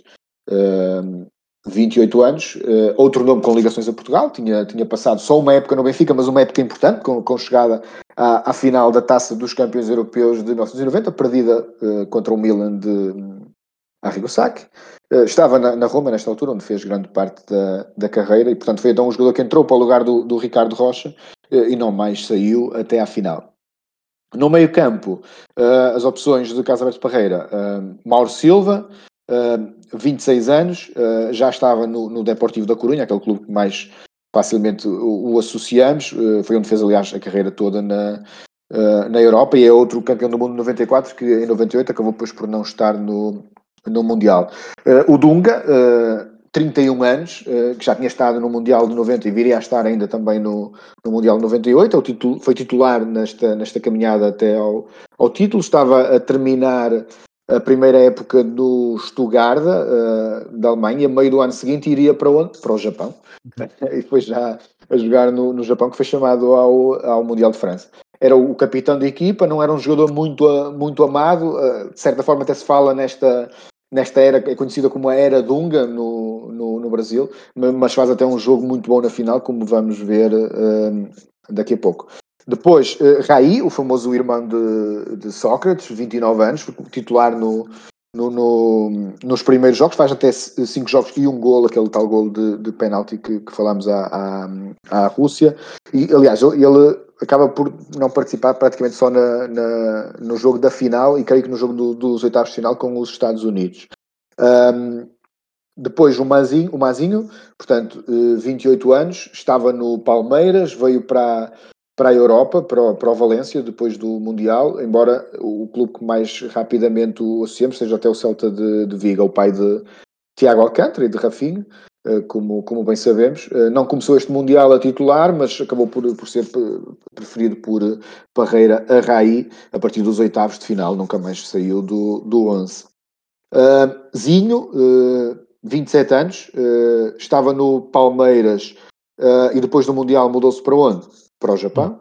Eh, era, era um jogador, se calhar o patinho feio, entre aspas, do, do, do 11. Uh, uh, havia muita exigência, lá está, essa tal crítica ao sistema de, de, de, Parreira. Havia pessoas que queriam mais um avançado e quando, normalmente quando pediam mais um avançado era para tirar o zinho do, do, do, do 11, até porque havia muitas outras opções para, para o, para o ataque, mas o Parreira nunca abdicou dele uh, e foi aposta de início em, em todos, não é, não é totalista porque não fez todos os minutos, mas foi aposta de início em todos os, os jogos do, do Mundial. Uh, depois, opções ofensivas, como eu disse, havia imensas, desde logo o Ronaldo Fenómeno, uh, com apenas 17 aninhos, que era o jogador mais jovem do grupo, mas que não fez qualquer minuto neste, uh, neste Mundial, estaria guardado o seu momento para 4 e 8 anos mais tarde. estava no Cruzeiro de, de, Belo Horizonte, já a marcar imensos golos e viria para o, para o PSV depois do, do Mundial, lá está, como, não pelo que fez na prova, mas por aquilo que fez no, no Brasil. Uh, Miller, de 32 anos, era um veterano, já, já em final de carreira, tinha sido o avançado titular no, no Mundial de 90 e fez apenas 9 minutos neste Mundial no jogo com os Camarões. Um, Paulo Sérgio, outro avançado que conhecemos bem do Bayern de Munique, nesta altura estava ainda no, no Bayer Leverkusen, entrou em dois jogos, mas tudo somado pouco mais de, de 20 minutos, portanto, por, porquê? Porque a dupla atacante era inalterável para a Parreira, e era formada então por Bebeto, já com 30 anos, uh, uma passagem discreta pelo Mundial de, de 90, mas que em 94 seria uma das figuras do, do torneio, estava no Deportivo a marcar gols que, que se fartava, ainda foi titular em todos os jogos no, no, nos Estados Unidos e marcou três golos. Uh, no Mundial de 98 voltou a ser o titular em todos os jogos e a marcar três golos, portanto um reloginho uh, não suíço, mas brasileiro. Uh, e por fim, Romário, a estrela da companhia, 28 anos, que estava no, vinha numa época uh, fenomenal no, no, no, Barcelona, talvez a, a, melhor que fez na, na Europa, com 32 golos marcados. Aliás, fez duas épocas seguidas a marcar 32 golos, porque já tinha feito o mesmo no PSV antes de se mudar para o, o, o, Barcelona que, como eu disse há pouco, carregou a equipa até, até, ao, até à final. Um... Acho que faltou só dizer um jogador que até vai jogar na final, o único jogo que faz na final, que é a Viola, avançado do ah, Corinthians. precisamente. Faltava 25 anos. 25 um, anos, sim. Ele uh, só, só entra uma vez. É, eu, eu tinha aqui essa nota, tinha aqui essa nota, mas avancei o Viola, não me apercebi que, que em, curioso pensar que é o único jogo que ele faz num Mundial, não é só, no, no, só ele não, não, não, tinha estado em 90, não voltou a estar uh, depois, não devem ser muita gente, muitos jogadores que podem dizer que o único jogo que fizeram no Mundial, ou que os únicos minutos, no caso, porque ele entra já no prolongamento, uh, que fazem no Mundial, foram na, na final do, do Mundial. Uh, é um jogador que praticamente não teve expressão na Europa, na carreira teve um ano no, no Valência e duas épocas na Turquia, no Gaziantepspor. Uh, mas, mas com algum cartel lá no, no Brasil. É, e, e uh, com muito cartel, porque na transmissão brasileira, Galvão Bueno, quando entra Viola, diz: Eu estou, eu estou pedindo Viola desde o primeiro jogo. E portanto, uh, e, e, e, diz isto pai quatro vezes. A verdade é essa. Uh, e a verdade é que, pronto, Viola entrou, fez uh, 14 minutos, mais ou menos, mais coisa menos coisa, no prolongamento da final de que vamos falar. Agora vamos entrar então nessa, nessa final. Estava a ver se tinha aqui mais alguma coisa para, para comentar, mas acho que vamos, eh, vamos falando da final e vamos, um, à medida que fomos falando de um ou outro momento do jogo, se calhar lembrar-nos de alguns comentários que se calhar deixamos para trás. Um, João, João, o, a Itália, como, como dissemos, foi uma, era uma Itália que jogava em 4-4-2, que tinha uma base uh, não muito estruturada a nível dos jogadores, mas a nível tático sim. Na baliza, uh, já falaste, Palhuca, e depois uh, na defesa, não era uma defesa totalmente milanista, até porque, segundo percebi, e segundo li, uh, Saki era, foi um bocadinho sensível nesse, nesse argumento para não pôr uma, uma, uma linha praticamente só uh, milanista, foi, uh, deu ali a, as alas, a lateral esquerda e a lateral direita, a Mussi e a Benarrivo, uh, o meio, esse estava entregue a dois jogadores do Milan, Baresi e Maldini, apesar de, lá está, a Costa Curta, como tu disseste, ter sido o dono do centro da defesa durante praticamente todo o Mundial. Depois, no meio-campo, Dino Baggio e um, Demetrio Albertini, depois uh, Roberto Nadoni e Nicola Berti encostados uh, na, nas, nas, alas, mas às vezes até trocavam de posição ou vinham um bocadinho mais para dentro, e no ataque Roberto Baggio, o tal uh, não era bem trequartista, não era, pois já ouvia quem dissesse que era o 9,5, ficou muito conhecida essa, essa expressão sobre o Roberto Baggio, mas era uh, o número 10 na camisola e quem acompanhava no ataque o já veterano Daniel Massaro. E, e, e, acho que é precisamente, é, portanto, o sistema de, italiano, sabe que é um sistema à imagem do, do treinador, de, de, de, rigor, e um 4-4-2, como dissemos, uh, clássico, com essa nuance de que não era propriamente uma dupla de avançados, porque o Baggio não era bem esse jogador. Uh, é o tal 9,5 que, que, que, que falaste. Uh, tinha os extremos muito ativos, sobretudo o Danadoni, que vai ter um, alguma influência na, na final mais até do que o, do que o Berti, uma defesa clássica, um, um miolo rigoroso, aquela dupla Baggio e, e uh, Albertini. Uh, mas depois uh, a posição de, do, do, Roberto Baggio, que tentava, que era claramente os dois da frente, aquilo que vinha recuperar pelas recuava mais pelas características próprias que, uh, que tem, acaba por de certa forma transformar quase num 4-4-1-1, embora no papel aquilo fosse um 4-4-2, um diferente daquele que, como vamos ver, o Brasil apresentava. Deixa-me só falar em Baggio, deixa-me só citar aqui o, um escritor italiano, Vittorio Oreggio, que descreveu na altura, eh, numa antologia de textos patrocinada pela Diadora, eh, e quem não, quem, quem não se lembra, nos anos 90, da, das botas Diadora associadas muito a Roberto Baggio, claro, eh, mas então nessa, numa das, nesse texto tem uma parte que diz Há duas frases a ter em conta quando se tenta compreender Roberto Baggio. Uma é Baggio não deve ser compreendido, não deve ser entendido, deve ser amado. A outra frase, a segunda, Baggio é poesia e uma pessoa não tenta entender a poesia, tenta, apenas só tem de apreciá-la. Uh, e a verdade, uh, João Tiago, é que, e já fomos falando até disto, foi o, o poeta Baggio a salvar um pouco a Rigo Sacchi ao longo do torneio e por isso é que estavam aqui na final.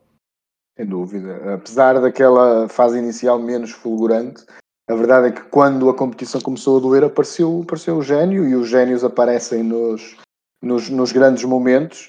Um, eu costumo dizer que hum, eu prefiro aquela velha ideia que, existe do jogador que não sabe jogar mal, também não é um jogador que depois, quando é eh, quando está mesmo muito bem, também não é tão genial. Ou seja, jogadores que sabem jogar mal também são jogadores que depois, quando estão bem, são mais incríveis do que aqueles que, como se diz, que não sabem jogar mal, mas que são ali mais uh, uh, certinhos. Baggio sabia jogar mal, como, como outros no, no, no futebol sabiam jogar mal.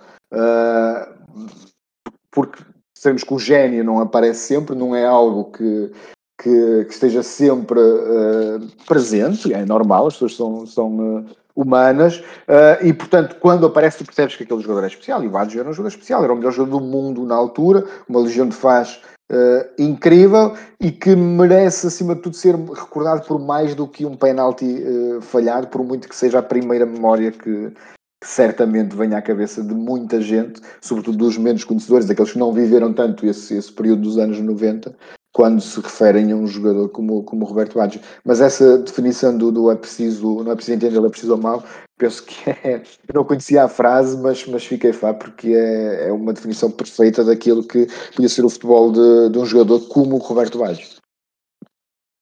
Vamos ao Brasil, mas antes ainda, deixa-me só dar aqui o, o histórico de confrontos uh, em mundiais entre Brasil e Itália, porque até é bastante rico. No Mundial 38, sem Leónidas, o Brasil descansou Leónidas e perdeu na meia final do Mundial realizado em Itália um, ehm, 2-1 frente à, à anfitriã.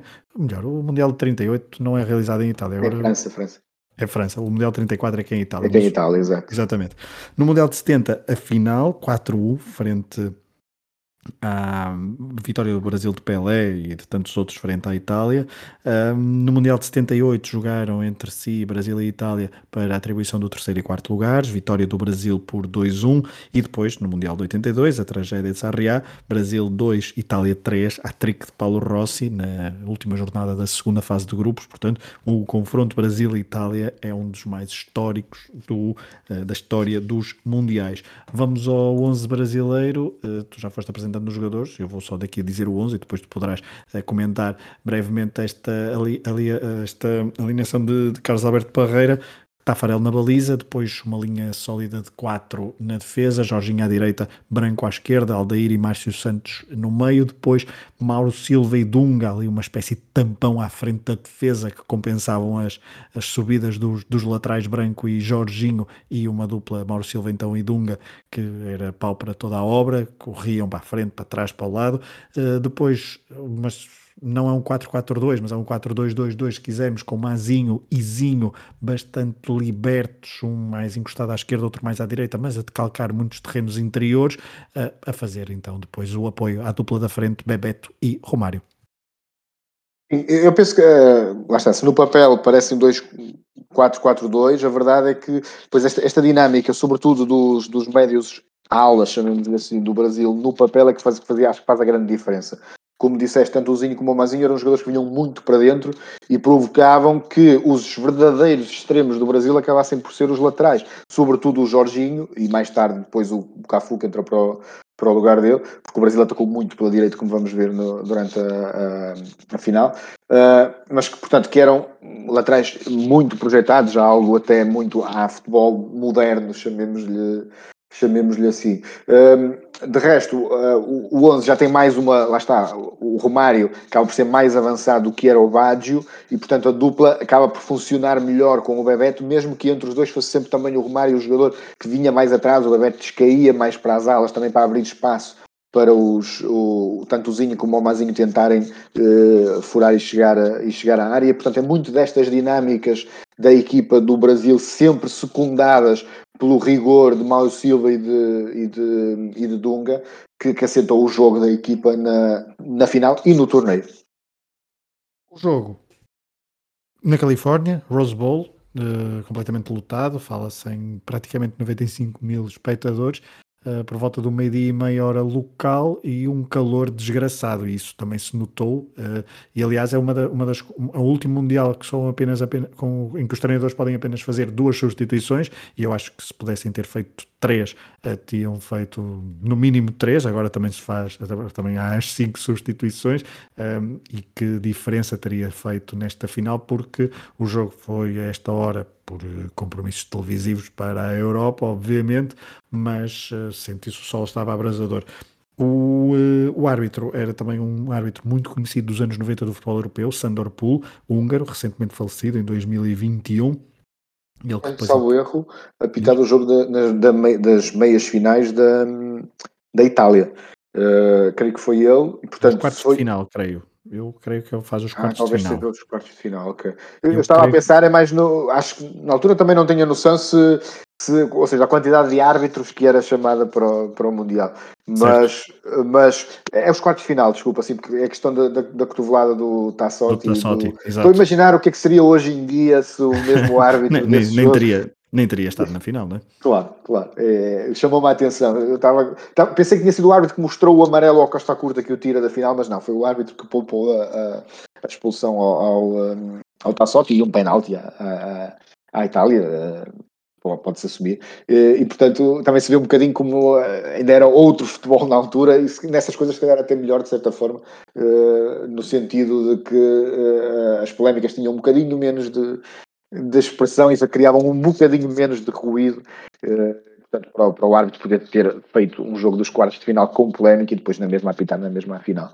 Não, não me recordo até se Itália houve alguma contestação ao árbitro, do, do, lado do Brasil, perdão, houve alguma contestação ao árbitro, mas penso que não, não li nada sobre isso. Olha, na transmissão televisiva que eu vi na Globo, elogiaram o árbitro várias vezes. Eles tinham um, o Arnaldo, que era um comentador de arbitragem, que só faltava dizer que era o melhor árbitro do mundo, porque mesmo quando Galvão Bueno dizia está errado, o Arnaldo vinha e dizia não, não, está tudo certo. Eu, eu, já percebi que se calhar devia ter visto essa transmissão. Eu revi o jogo no site da FIFA que tem os comentários uh, em inglês, creio que da BBC. Uh, e portanto já, já percebi que perdi ali um espetáculo nessa transmissão. Um espetáculo se calhar, eu, se, eu, se calhar gostei mais da final, até porque os comentários de Galvão Bueno e Pelé, Pelé que tinha estado nos três títulos anteriores, 58, 62 e 70, com menos fulgor em 62, é verdade, mas é, é o comentador desta final junto a Galvão Bueno. Em, em grande estilo, com uma gravata com os, os, Estados Unidos, aquela imagem no final dele a fechar o tetra também Exato. fica para a história. Exatamente.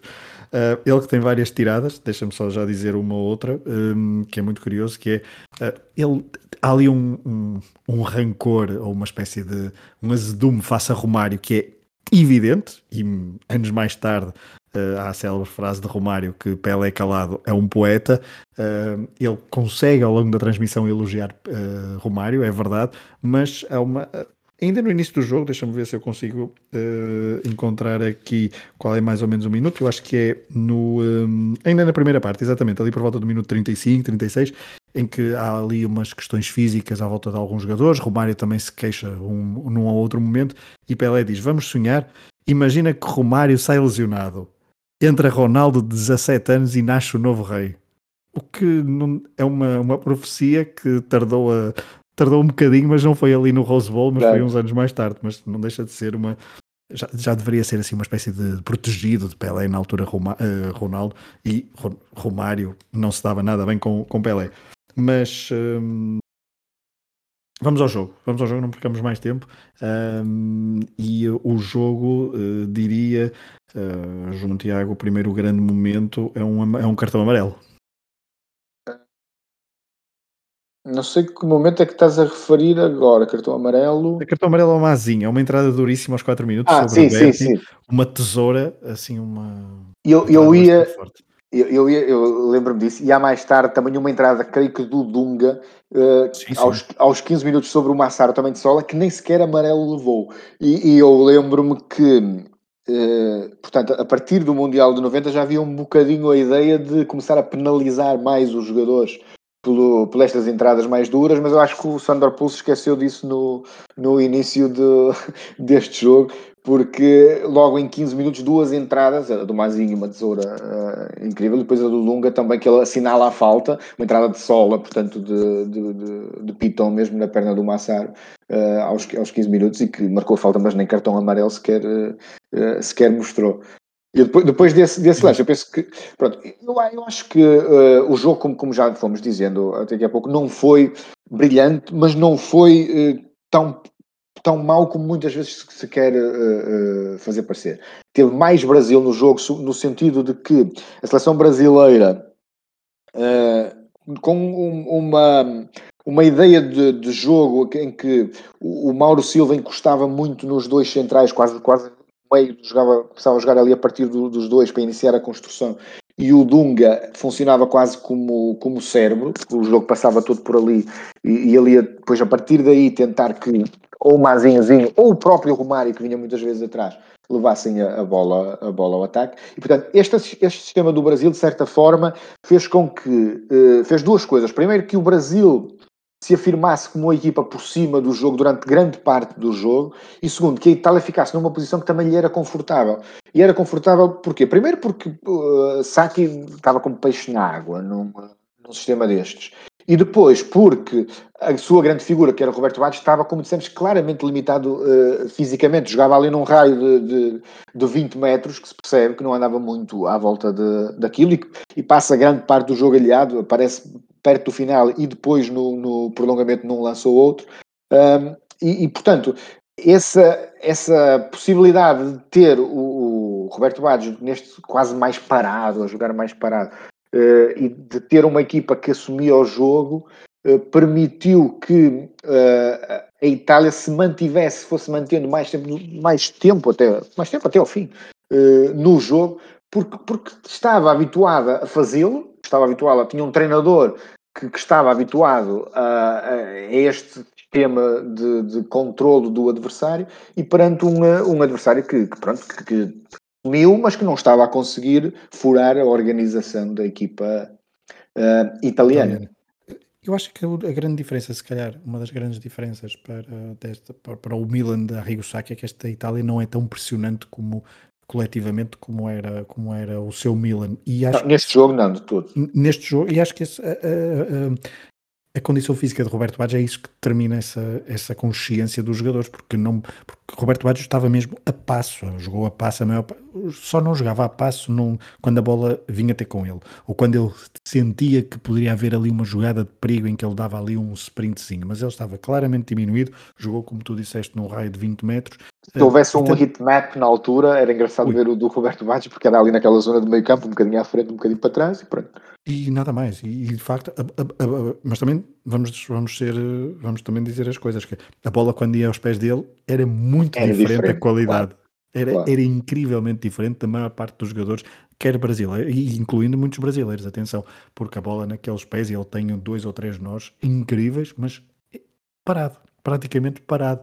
E isso foi, foi uma pena. Acho que isso também faz toda a diferença na forma como o jogo se desenrola. O primeiro remate à baliza, eu tenho aqui um cruzamento de Dunga, ali por volta dos, do minuto 12, cruzamento uhum. de Dunga pela direita, com o Romário claramente sozinho, aproveitar uma falha dos, dos centrais, que depois vão estar, vão estar muito bem ao longo da partida, os centrais italianos, mas Romário cabeceia sozinho, só que não cabeceia uh, propriamente. Ao a figura. Uh, sim, e uh, sai um bocado com o ombro também, e portanto uhum. o cabeceamento sai um pouco uh, e sai à figura e portanto não sai com a, com a, velocidade desejada. A verdade é que esta é um. Desculpa, é num, num livre que é cobrado rapidamente pelo, pelo, pelo, Brasil, o Dunga centro, e eu creio que também foi isso que apanhou de certa forma desprevenida a, a, defesa da equipa de, de Itália. E depois é aqui, acho, é um período onde a Itália também tem a sua grande oportunidade, porque antes, uh, minutos a 7, há um contra-ataque de Romário e Bebeto após uma perda de bola italiana, mas com um Bebeto que definiu muito mal na hora de rematar, nem, nem se percebeu bem depois o, o, o, o que fez. É um contra-ataque que poderia ter sido muito perigoso. E depois, logo a seguir, há a grande bola de, de Massaro, a sua grande bola neste, neste jogo, diria, uma bola longa com Mauro Silva a falhar. Se não é o único erro de Mauro Silva no jogo, não deve haver muitos mais erros de Mauro Silva no jogo. Uh, Massaro ficou na cara de Tafarel, só que depois uh, tentou rematar logo assim de primeira, não, não, não tinha tanta arte nem engenho, se calhar como outros, como outros colegas, e acaba também por rematar a figura, neste caso de Tafarel. Sim, é um lance que acontece ao, ao minuto 18 é claramente a melhor jogada da Itália na primeira parte, talvez até no, no jogo. Um passo longo do, do Baresi. Uh, o, o, toque do Massaro, o primeiro é bom, tira o Mauro Silva da frente. Uh, o Mauro Silva vai muito à queima e o, o Massaro com aquele toque tira-o da frente. O Aldair não chega a tempo e o remate, depois, como disseste, uh, sai à figura. No final deste, deste lance, eu que vi então o jogo no, no na transmissão que está no site da FIFA, portanto em inglês, e um dos comentadores diz, uh, portanto, já tinha havido um, lance do cabeceamento do Romário, depois este, era preciso um golo para isto ficar interessante. Portanto, estávamos no minuto 18 e já estavam a pedir um golo, portanto achei piada a esse pormenor, mal eles sabiam o que, o que aí vinham. Uh, mas a verdade minutos... é que é um período, desculpa, mas a verdade é que é um período onde a bola está muito perto das balizas, apesar de não ser oportunidades flagrantes, mas sim, sim. a bola está perto sim, das balizas. Flagrantes há pouquíssimas durante o jogo, há, há oportunidades mas diria que há uma, duas, uh, que sejam assim mesmo daquelas. Sim, sim flagrantes. Lembro-me de duas, duas para o Brasil, uh, flagrantes, uh, iremos lá achar. Pronto, como, como eu estava a dizer, três minutos depois deste lance, há a lesão de Jorginho. Uhum. Entra Cafu, uma lesão muscular, já se percebia também uma competição desgastante, muito calor, e portanto entra Cafu. No Brasil não muda absolutamente nada, portanto é chamada troca por troca pura, mesmo nas características do jogador muito, muito parecidas. O, o, o, o Cafu, acaba... o Cafu que muitas vezes no São Paulo de Tele Santana jogava como eh, extremo direito, portanto era mesmo um, um aumento pendor ofensivo.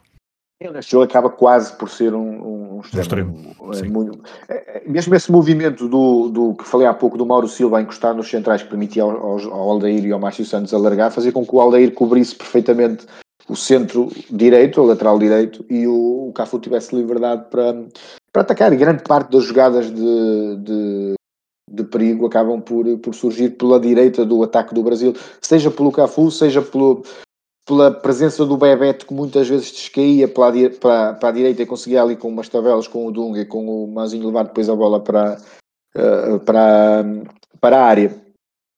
Depois desta. Desculpa, o Cafu, Sim. depois já podemos dizer, não sei se concordas, tem, um, tem uma entrada mais tímida, mas tem um, faz um jogo em crescente de forma, diria. Sim, sim, concordo em absoluto. No início, um pouco até a adaptação, adaptação ao jogo, mas depois há, há uma série de lances. Creio que uma das, das oportunidades que falámos há pouco flagrantes vem do, do, de um cruzamento de, do, do Cafu. E o Pelé, desculpa, já posso falar da transmissão, o Pelé e mesmo o Galvão Bueno eh, são muito críticos do, do Cafu, porque eh, quando sai o Jorginho, o Pelé diz mesmo isso, saiu um dos melhores jogadores da, da equipa, um, ou seja, os Jorginhos, estão a falar numa equipa que tinha Romário, Bebeto, ele diz que um dos melhores jogadores da equipa era, era Jorginho, portanto, Pelé ser Pelé, e, e, esta entrada de Cafu abalou um bocadinho a confiança dos comentadores da Globo. Um, não sei o que é que tu ias dizer, mas uh, depois também há um livro. Deixa-me só dizer que eu, eu, estou eu estou quase convencido a ir rever o jogo com os comentários da, da, da, Globo, porque estou a adorar essas, essas intervenções do Galvão e do. E do não, não, me surpreendem, conhecendo os dois personagens como, como tão bem conhecemos, mas, mas é engraçado ver essas, essas referências. Aos 25 minutos há um livro de branco pela esquerda e os adversários já estavam avisados para, para o pontapé de para o pé esquerdo de Branco, há uma defesa apertada de Palhuca junto ao posto direito e na recarga Mazinho, com algum oh. tempo e espaço, atrapalha-se e não consegue cruzar quando estavam dois colegas, diria, na pequena área, sozinhos, para emendar para o fundo da baliza. Sim, sim, o, o Mazinho foram, como, como disseste, havia aquele aviso do jogo dos quartos de final do gol do, do, do Branco. O livro é ainda longe, embora isto para, para o Branco seja relativo, portanto, é daqueles jogadores que Hoje em dia há poucos, mas na altura havia, nos anos 90, então, havia imensos do meio campo para a frente, chuta-se direto à baliza, portanto, siga. O, o, Branco era muito desse, desse, desse tipo de jogadores no Brasil, era fortíssimo nesse tipo de batedores de livros em, em força. o Dunga também batia, também batia bem. Sim, é, é, imenso. O Brasil teve, teve até sim, sim. mais famoso talvez o Roberto Carlos, depois é o, mais. O herdeiro, não é? Exato. De, de branco. Exato, exato. Depois mais tarde. Deixa-me só avançar, já diria para a segunda substituição do jogo. Um, esta aqui não se percebe, eu não consegui perceber, uh, e parece-me que não é uma substituição provocada por, por lesão. Eu penso que, é assim, no, agora vou socorrer-me do, do, dos comentários que eu vi na altura da, da BBC. O que eles referem é que inicialmente estavam convencidos que seria o Baresi. É, o Galvão Bueno também. O Galvão Bueno também diz, vai ser o Baresi que se teria ressentido da lesão, e depois, quando sai o Mussi, para entrar, portanto, o, o Apolónio, portanto, sai um lateral para entrar um central, um, a, a, indicação é de que um, poderia ser também uma lesão no Mussi, mas nunca ficou muito bem esclarecido se foi, se não foi, porque a verdade é que esta substituição, ao contrário da, da, do Brasil, em que é uma troca por troca, esta substituição uma implica reorganização, uma, é? uma reorganização defensiva, não, não, ou seja, não houve uma mudança tática, uh, manteve-se, mas o, o Apolónio entra para fazer dupla com o Baresi, o Benarrivo, que estava a jogar como lateral esquerdo, passa para o lateral direito e o Maldini faz, volta, passa para, para a lateral esquerda, que é uma posição que também conhece, conhecia conhecer muito bem ao longo da, da carreira. E a verdade é que se calhar podemos pensar que o facto de Cafu, eu acho, ser ainda mais ofensivo que Jorginho, poder também ser por aí o facto é verdade, de, não. Eh, de Maldini ser uma reação para, para a esquerda e isso aqui ter obviamente que se calhar houve tantas lesões musculares e tantas queimbras no, no prolongamento e, no, e na segunda parte eh, que lesão muscular aqui não, não, não está descartada para, para Roberto Mussi, mas há essa reorganização e pode ser também uma reação à substituição e à entrada de Cafu que de facto se instalou no meio campo ofensivo do, do Brasil. Um, e agora, deixa-me só, já, já que vi o Galvo Bueno, deixa-me dar-te mais um, um aperitivo. Uh, entrada da Apoloni, uh, o Galvão Bueno diz o seguinte: agora ficou melhor, porque a Apoloni não joga nada. Portanto, Muito bom.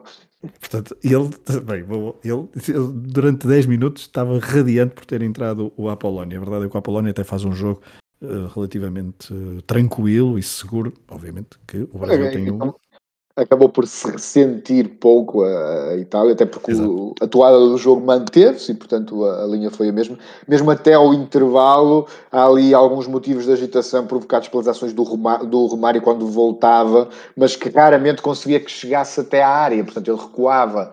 Uh, e rodava naquela primeira linha de dois no meio campo, portanto o Albertini e do Baggio, conseguia às vezes furar essa linha, mas não passava depois na dupla de, de, de centrais que fechava bem. Tanto o Mares acaba por fazer um jogo, um jogo muito bom uh, naquela pose de, de, de, Beckenbauer uh, e portanto uh, acaba por ser ali o Apolónio entrou, não digo como uma luva, mas a coisa foi suave, uma transição suave e pouco se, se, se notou. Eu até ao final da primeira parte, de resto só tenho mais nota de dois remates de longe, um de, aos minuto 38 do Romário e ao minuto 43 um novo livre de, do, do Branco Uh, e ao, ao, intervalo. Sempre com o Palhuca a defender relativamente seguro. Exatamente. Nada de, de, de muito perigo. Ao intervalo, os, os, comentadores ingleses davam favoritismo de 51-49 ao Brasil e pelo que tinha sido o jogo, sinceramente parecia-me curto, porque, porque na altura. Uh, a Itália é sempre difícil fazer esse tipo de prognóstico quando seja uma Itália do Arrigo Sacchi do, do outro lado, mesmo, mesmo uh, mas Uh, 51-49 face ao que tinha sido a primeira parte e aquilo que não gostava a produzir Baggio e que parecia que, que, era a grande figura e que, e que, parecia que não ia continuar a produzir, embora pudesse sempre aparecer, uh, parecia-me curto. Não sei se concordas, mas uh, e já vamos para o início da segunda parte. Eu acho que a Itália cresceu um bocadinho no início do, do segundo tempo. Um, não tenho assim tantos lances uh, neste início de segunda parte. Tenho aqui até uma boa defesa de Palhuca, mas é um lance que até está anulado por, por fora do jogo. do Bebeto. Exatamente, o cabeceamento do Bebeto ali por volta do minuto 53. É uma boa jogada brasileira, mas está anulado por fora do jogo. Mas é uma boa defesa de Palhuca. Defesa, sim. Se calhar a melhor defesa que ele faz no jogo, a defesa mais complicada, se calhar. Sim, sim. E é anulado por fora do jogo, sim. E é, é anulado. Depois há um remate de Albertini por uma defesa uh, de Tafarel, uma defesa confusa. Sim, até... Esse remate foi do, do Donadoni, ao minuto 65. Uh, desculpa, sim, exatamente, ao minuto 65, é Donadoni. Sim, é dois tempos, com uma defesa a dois tempos do, do Tafarel, mas que consegue agarrar ainda antes do, do Baggio chegar à bola, que, que estava, ali, estava ali por perto. Nesta altura, o Donadoni também era o, se calhar, o maior agitador do futebol da. Era o que eu ia dizer. Da Itália, sim. É, porque uh, era, uma, era um dos mais veteranos do, do meio campo para a frente, 30 anos, mas uh, até com, com um visual que nós, uh, para quem só conhece o Donadoni dos últimos, sei lá, 10 anos, 15 anos como treinador, não associa tanto, até envelheceu bem, posso dizer, mas naquela altura com o cabelo mais comprido, e ele era de facto um, um, um jogador bastante técnico, encostado à, à, linha, mas sempre a vir para o meio e com, com muita técnica naquele, naquele pé. aos 69. Já não, desculpa, confesso que já não tinha bem noção de como era o futebol do Donadoni e este jogo, apesar de não ser um jogo brilhante da, da, da Itália, Itália, de certa forma fiquei surpreendido porque, porque foi efetivamente o jogador que, que mexeu com a, com a. Ao contrário do Berti do outro lado, fez um jogo muito mais posicional e de, de rigor e cumpriu. Uh, o Donadoni foi alguém que tentou fazer, foi o único, se calhar o único jogador da Itália que tentou fazer algo mais na, na, do que aquilo que seria quase uh, impedir o adversário de, de, de, fazer. Foi um jogador que foi para cima, que tentou, nem sempre lhe saiu bem, mas que, que foi agitando. Aqui tem ao minuto 69, num canto brasileiro, o canto de Zinho, pela direita, com branco na pequena área, a cabecear por cima, poderia ter, poderia ter dado golo, se o cabeceamento é, é melhor, ou se até um outro homem a cabecear com mais arte e engenho do que, do que branco, que batia certamente melhor de pé esquerdo livres de fora da área. Um, e não sei se tens alguma coisa antes, mas eu depois tenho aqui um, Vou avançar para o minuto 76, até porque temos de falar do prolongamento e já, já estamos com uma hora e meia de programa. Uh, mas tenho aqui aquele lance caricato, que é o, o quase gol de Mauro Silva, um remate de longe. Um dos lances vai... mais, mais famosos desta, desta final. Por acaso, confesso que eu tinha ideia que este lance, já, já conhecia o lance, tinha ideia que era do Mauro Silva, os comentadores ingleses dizem que é do Cafu, e eu revi o lance, puxei o, o filme atrás algumas vezes. Não, isto é o Mauro Silva, não é o Cafu. E depois, depois fui mesmo pesquisar para, para confirmar que foi mesmo o Mauro Silva que, que, que rematou, porque lá está a qualidade de imagem sendo melhor do que aquela que encontrei inicialmente da Globo e que me fez desistir, infelizmente estou a ver agora, dos, dos comentários da Globo. Uh, não era brilhante, mas, uh, mas por perceber que é o Mauro Silva. Portanto, um, um remate parecia fácil para o, para o, para o Palhuca. Mas vai forte, mas uh, vai à sim, figura, não é? À figura, sim. O Palhuca larga a bola e a bola bate caprichosamente no poste. Há duas coisas que eu acho incríveis neste lance. A primeira é a tranquilidade com que o Palhuca está a olhar para a bola enquanto ela bate no poste, porque a bola vai meio enrolada, não vai direto ao poste. Vai meio enrolada, parecia até de certa forma quase que nem ia bater no poste, mas depois... uma rosca dando bola.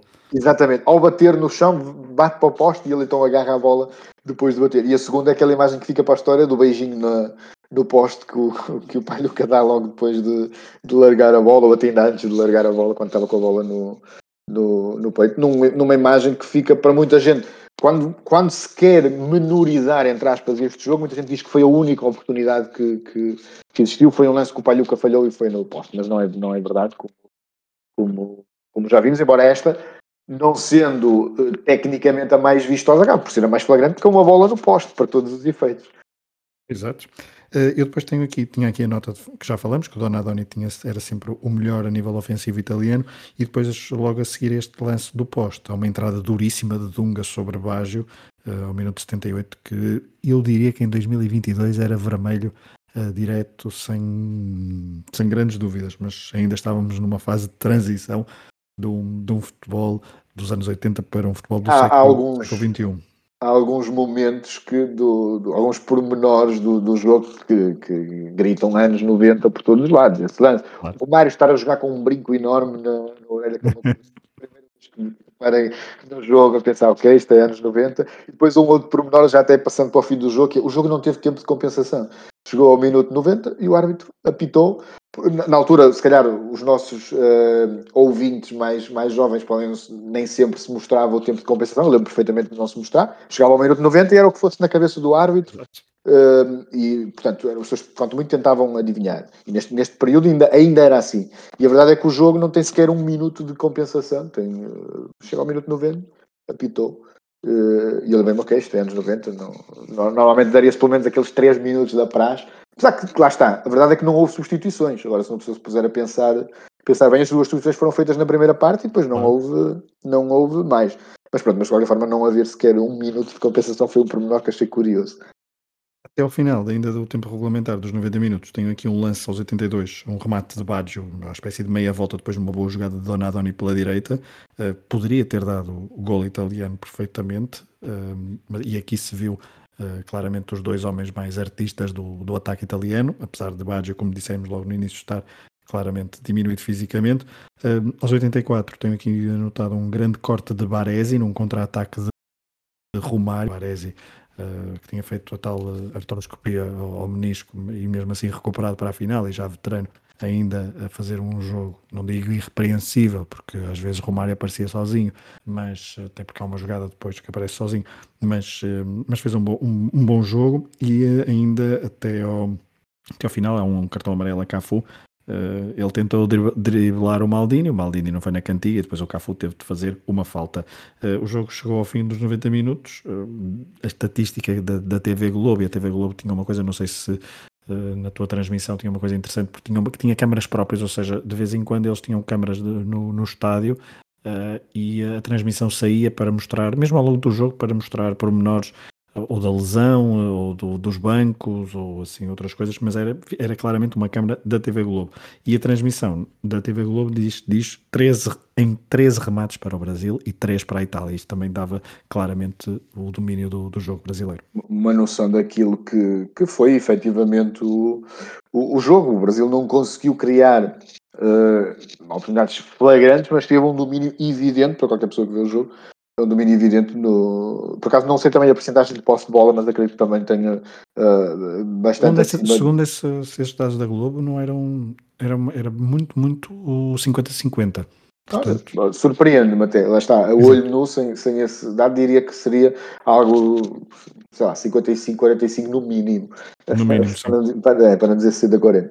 Mas também não sei até que ponto é que aquela forma de medir a posse de bola seria ainda muito aprimorada, mas mas fica, vale o que vale. Um, vamos ao prolongamento? Vamos ao prolongamento. O prolongamento acaba por ser bastante interessante. Mais animado. Sim, bastante animado. Começa logo, acho que posso ir já para cá, aos 3 minutos do prolongamento, uma perdida incrível do, do Bebete, que se calhar aqui sim, a oportunidade mais flagrante do, do jogo, que era aquele lance que falávamos há pouco que nasce do Cafu, um centro pela, pela direita, a bola passa aos dois centrais, passa o guarda-redes, ao segundo posto está o, o Bebeto, que acerta muito mal na bola, Uh, o Romário, a bola faz quase depois que ela por fazer uma paralela e o, e o Romário não chega para, para, para, para, a emenda, sim, sim. É, é, ele e, dá com o joelho, parece-me. Ele, é, ele, ele não acerta bem na bola, não consegui perceber se foi com calcanhar e subiu para o joelho, se foi a bola a meia altura e, e bateu no, no, direto no, no joelho, mas é um remate muito, muito esquisito. Mas a Itália responde por Baggio, que, efetivamente, efetivamente está mais em jogo no prolongamento tem um, tem um é quase, quase que até finalmente um ar do Baggio no, no jogo, um remate as, de, as massagens uh, ali físicas do, do, preparador físico naquele intervalo entre o tempo regulamentar e o início do prolongamento fizeram bem. A verdade é que eu, eu recordo que na tra transmissão para o in, uh, portanto, na, na, fase de transição para o início do prolongamento foca muito, acho que é a Itália que sai a jogar no, no prolongamento e foca muito ali a coxa do, do Roberto Carlos, do Roberto Baggio toda uh, ligada, quase a justificar as pessoas Estão a ver, ele não está a jogar tanto também, porque isto aqui também está a contribuir uh, e muito. Portanto, esse que disse, o Tafarel acabou por sacudir por, uh, por cima da trave, mas foi, portanto, se calhar a primeira grande ação do Baggio no jogo no, no prolongamento. Depois há uma substituição, diria. Um, ou melhor, já tinha sido a substituição, não sei se. Dozinho pelo Viola, que por ser Não, não, não, itali italiana, substituição italiana, porque. Ah, eu acho que acabei por, por ignorar aqui no. Entrou o Evani, não foi?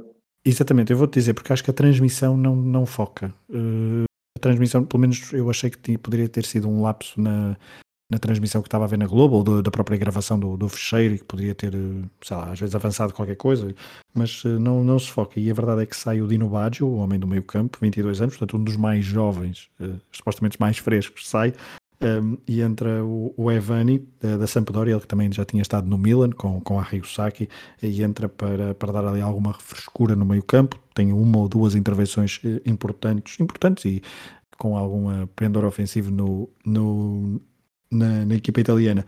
Uh, depois tinha aqui ao minuto 100 uma boa jogada entre Bebeto e Zinho, que depois dentro da área pela esquerda o, o Bebeto remata cruzado para a defesa atenta do, do Palhuca. Depois lá está, olha, um remate longe do, do Evani que não, não errou Várias assim. tentativas de longe no, no prolongamento. Sim, parecia Exato. que foi quase que houve uma instrução para a chutem à baliza, pode ser que, que alguma entre. Parecia Exato. um bocadinho quase essa, essa ideia. Desculpa, estou-me a lembrar agora, só um pormenor, que há pouco quando fiz a apresentação da equipa da Itália, já há pouco quando falei do Apoloni, me lembrei que não tinha falado dele. E agora, ao, ao, ignorar o Evani, aconteceu a mesma coisa. Portanto, eu passei à frente os dois suplentes que entraram neste jogo. Aqui foi uma, uma, organiza, uma má organização aqui dos meus apontamentos.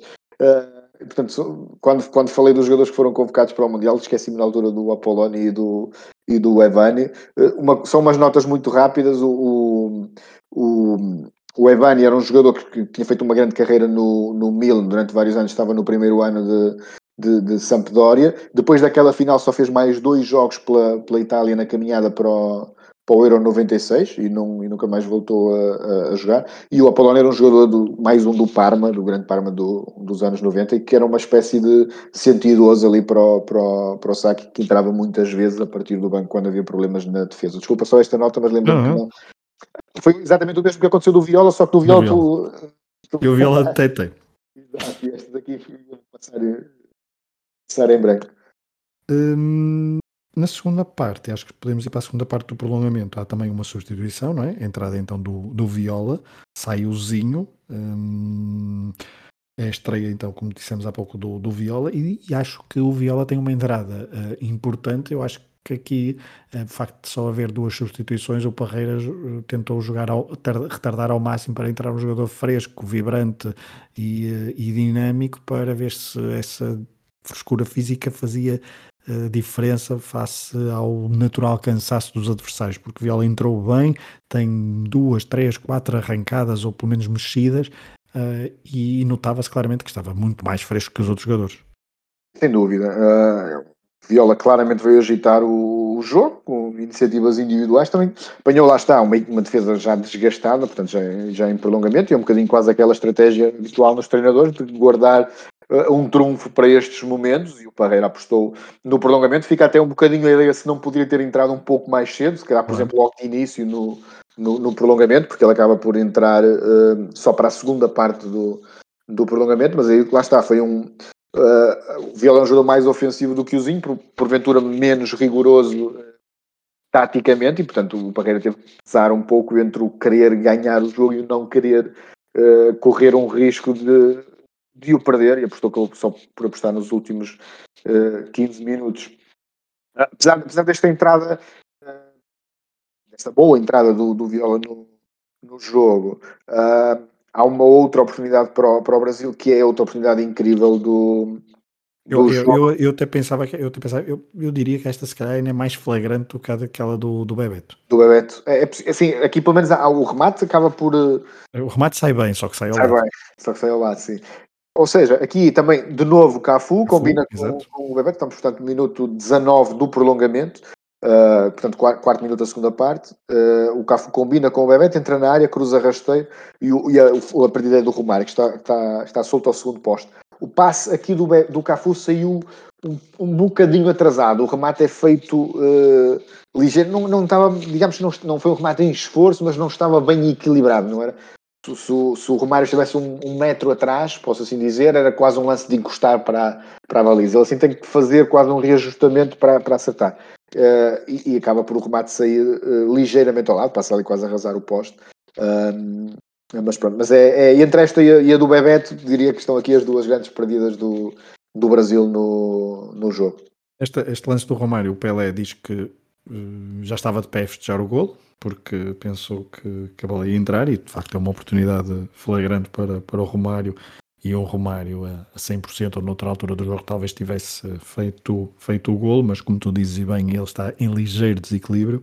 E logo a seguir há uma boa jogada italiana que não chega a haver remate porque Tafarel é muito rápido a sair dos postos, mas e Massaro hum, tinha feito o contra-ataque, depois não sei se é o Roberto Baggio que está que que o, se é aos pés do Roberto, do Roberto Baggio que o Tafarel sai, mas é uma boa oportunidade, é uma boa resposta italiana. Um, e depois, eh, logo a seguir, portanto, estão vários minutos aqui em catadupa, um, bola cá, bola lá, depois é Viola que até passa por três, faz uma ótima jogada, mas depois não consegue haver, não consegue rematar, aqui uma fase muito louca do, do prolongamento, logo a seguir, ao minuto 114, creio, um remate do, do Baggio, uma excelente jogada italiana, com uma boa tabela entre, entre o Roberto Baggio e o Massaro, só que o remate foi, foi fraco, não é? Foi, acho, ele acho tinha... que isto é o lance que resume um pouco aquilo que foi o, o, o Baggio na final. Percebes que um Baggio em forma teria rematado aqui de outra, de outra, de outra forma. forma. Ou até poderia mesmo ter com... avançado um bocadinho, não era? Mesmo com o cansaço do, do, do, jogo em cima. Aliás, eu acho que ele depois fica com, não sei se são câimbras ou se é da, da lesão, porque ele é logo ali assistido depois de rematar Uh, portanto, ele faz a tabela e remata, o remate sai fraco, o, o Tafarel defende com tranquilidade, ele fica logo ali agarrado ao pé, aquela, aquela gesto típico de Cãibra, não percebi se foi mesmo Cãibra, se tinha só a ver com a lesão na, na coxa, mas pronto, acho que é um lance que resume de certa forma aquilo que foi o, o no jogo, esforço para aparecer, mas depois faltou ali qualquer coisa na, no momento-chave. Ao final, tenho aqui também destaque para um remate de viola de fora da área, passa ao lado, Uh, lá está mais um dos remates de fora da área que tivemos neste, neste prolongamento. Um, e no final do jogo há muitos jogadores italianos a queixarem-se de queimbras. O Baresi chega a sair de maca e, e, com, com um jogar de dor muito, muito aflitivo. Pensei que depois daquele jogar de dor de Baresi ele não voltasse ao, ao jogo. A verdade é que voltou e se não tiveres mais nenhum apontamento podemos ir aos penaltis, até porque é ele o primeiro a bater. Sim, sim, e, e eh, é um pormenor interessante pensarmos que Uh, o Baresi é o primeiro a bater e, portanto, e, e, vai falhar, vai atirar por cima, e o Baggio a mesma coisa, são os jogadores que estavam. O Baresi tinha falhado quase todo o Mundial por, por lesão e o, e o Baggio estava uh, em, em baixo, claramente na final, também por, uh, por, por lesão. E portanto, de certa forma, embora aqui o penalti pareça um gesto muito simples e, e muito que não implica um grande desgaste físico, mas a verdade é que se calhar uma condição física melhor poderia ter ajudado também a ter outro discernimento na altura. Uh, embora aqui entre obviamente imensos fatores, mas pode não ter sido coincidência terem sido não, não todos os jogadores que falharam, porque o Massaro também acaba por, por, por desperdiçar o dele, uh, mas os dois jogadores que atiraram por cima, curiosamente ambos, uh, serem os jogadores que estavam com problemas físicos nesta, nesta final. E por problemas físicos há pouco minutos antes de marcarem o penalti. O Baresi, como, sim, como, dizíamos, estava completamente desgastado e foi logo um dos primeiros. Como tu disseste, é um penalti muito parecido com o do Baggio, que toda a gente conhece. Este ainda a bola acho que sobe mais, antes de, sobe mais antes do, do poste, sobe, sobe bastante mais. A bola também é ao centro. Depois do Baresi vem o Márcio Santos, portanto, outro defesa. Um, neste caso, o Brasil o Palhuca defende, a bola também é, é, é um rebate muito denunciado, para usar um jargão é, futebolístico, a bola vai para a direita do Palhuca e o Palhuca defende. Depois vem, vem quatro remates certeiros. Um... Há um pormenor que eu acho engraçado, que é, lá está, eu não sei qual é que teria sido a ordem inicialmente escolhida, se foi mesmo esta no Brasil, ou se o, o erro do, do Márcio Santos mudou alguma coisa, porque como a, portanto, a Itália falha primeiro e o Brasil falha também. Uh, e depois o segundo a marcar é logo o Romário, que é assim uma posição claro. que não é normal uh, vermos, portanto, na altura o jogador como o Romário ser o segundo a marcar. Mas era importante para o Brasil marcar aquele penalti. Uh, e o, o penalti é bem marcado, mas é um penalti que bate no poste e. Ui, mesmo. E entra. E às vezes apetece pensar e se aquela bola bate no poste e sai, não é? Bateu no sim, é, poste. É, o Palhuca ficou bastante desconsolado. Sim, sim, sim, ele ficou. ficou, ficou porque... Quando percebeu que a bola bateu e entrou, eh, sim, é verdade, é verdade. Depois então de Albertini e Romário terem feito os seus golos, Evani e Branco também fazem. Um, o Evani que remata para o meio da baliza, com Galvão Bueno a protestar e a dizer para o Tafarel ficar, ficar no meio. Um, o Branco, uh, bola para, para um lado, guarda-redes para o outro, o penalti clássico. E depois temos aqui mais um falhanço, que é Massaro, com, com Tafarel e com Galvão Bueno a soltar o vai que é sua, Tafarel.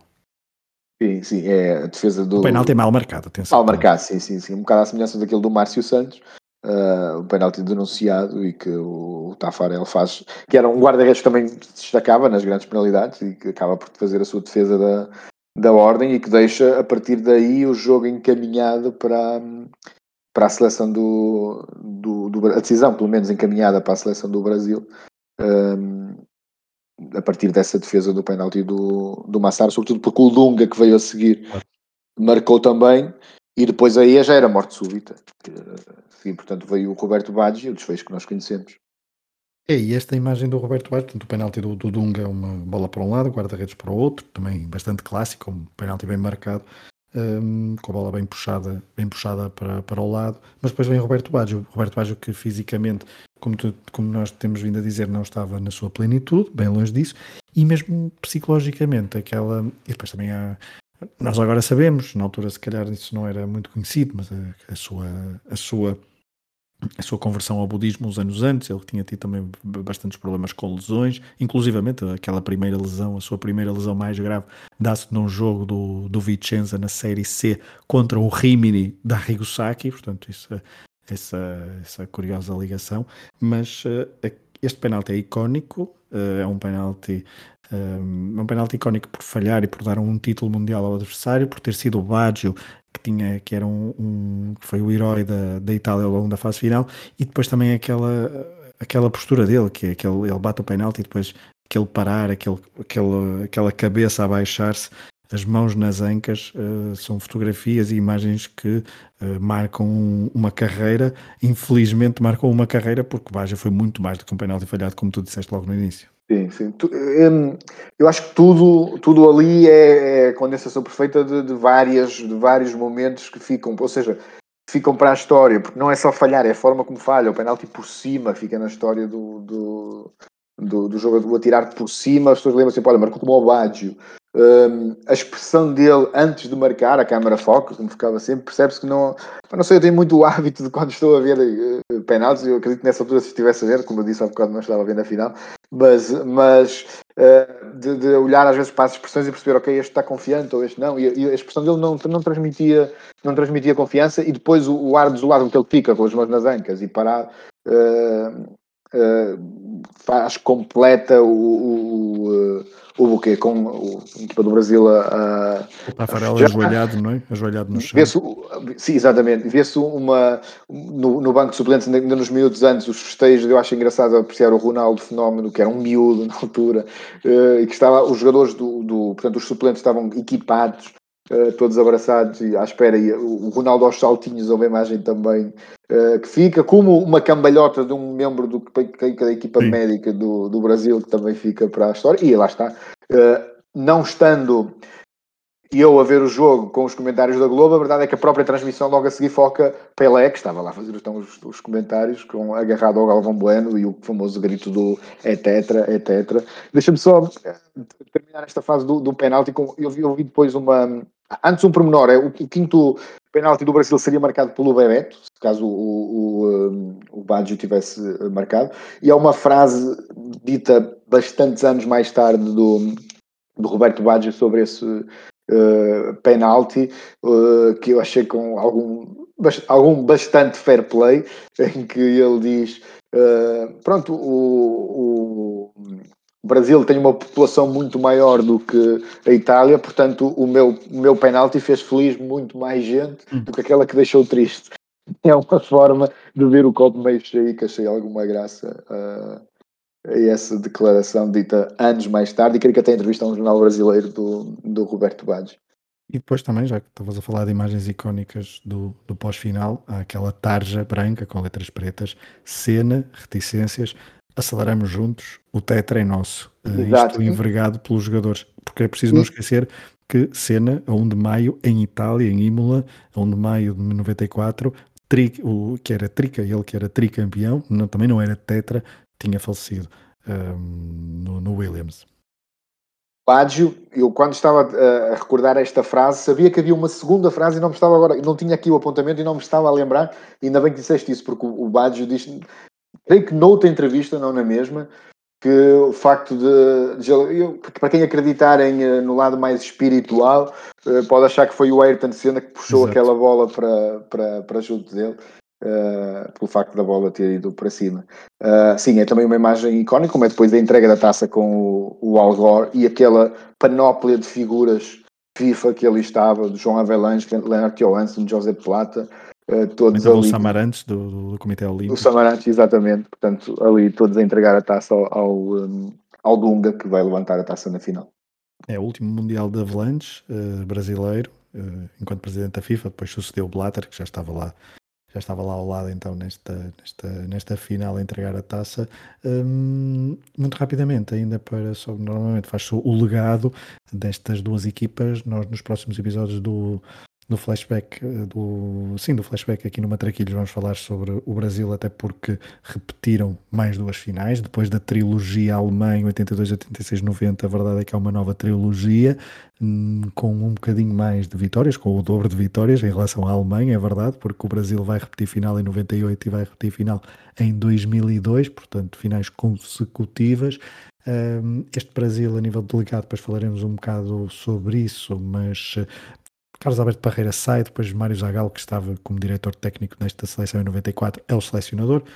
Já começa a ser uma história cada vez mais conhecida dos nossos, dos nossos ouvintes, é verdade, mas esta Itália, a Rigosaki continuou, mas uh, no Europeu 96 foi o seu último grande, uh, foi o seu último torneio enquanto selecionador italiano, não passou a fase de grupos, se bem que ele diz, João Tiago, não sei se sabes isto, uh, ele diz que a, a, sua equipa de Itália que orientou no, no Euro 96 em Inglaterra foi a sua melhor equipa, portanto, uh, e há quem defenda que era uma Itália muito mais, muito mais próxima de, de, das ideias de Saki, não faz, tem ali jogos interessantes, mas depois tem algum azar na forma como, como é eliminada, e Roberto Baggio que não está nessa, nessa, nessa fase final, ele que se tinha desentendido com o Saki, e depois até os dois se reencontram no Milan durante uns meses, num ano em que hum, em 96, 97, eh, no ano em que até depois o Milan se cruza com o Futebol Clube Porto, mas ainda não era treinador o, o Saki, creio, uhum. quando, porque era o Oscar Tabarés. Tabarés, uh, sim, Uruguai. Exatamente, Uruguai.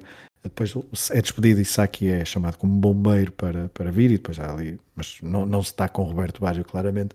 Mas esta Itália, uh, João Tiago depois também vai ter uh, finais, mas vai ter de esperar um bocadinho mais para chegar a uma final do Mundial em 2006 e uh, depois desta primeira final decidida por penaltis, a, a seguinte decidida por penaltis é, é, conquistada pela Itália, desta vez frente à França, em Berlim, no Mundial 2006. Sim, sim, é uma análise, uma, uma, uma, análise interessante. A verdade é que, como disseste, Uh, há essa curiosidade de ser a primeira de três finais seguidas do, do Brasil. Esta é a primeira final desde 1970, esta de 94, que não teve na final ou a Argentina ou a Alemanha, porque em 74 tivemos um Alemanha-Holanda, em 78 um Argentina-Holanda, 82 Alemanha-Itália, portanto 86 eh, Alemanha-Argentina e 90 Alemanha-Argentina.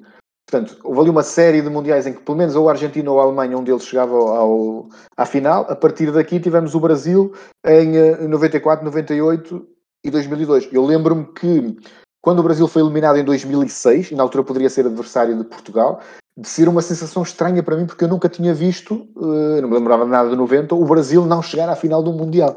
Era uma coisa que, que, que, me fazia, à minha geração, podia fazer alguma, alguma uh, impressão. Mas se eh, calhar há uma, há uma importante geração que até, que até nos ouve, que nunca viu, ou pelo menos, sim, que nunca viu, porque pode estar perfeitamente alguém que tenha, que tenha nascido no final dos anos 90, no início dos anos 2000, que sim. nunca viu o Brasil no, numa final do Mundial.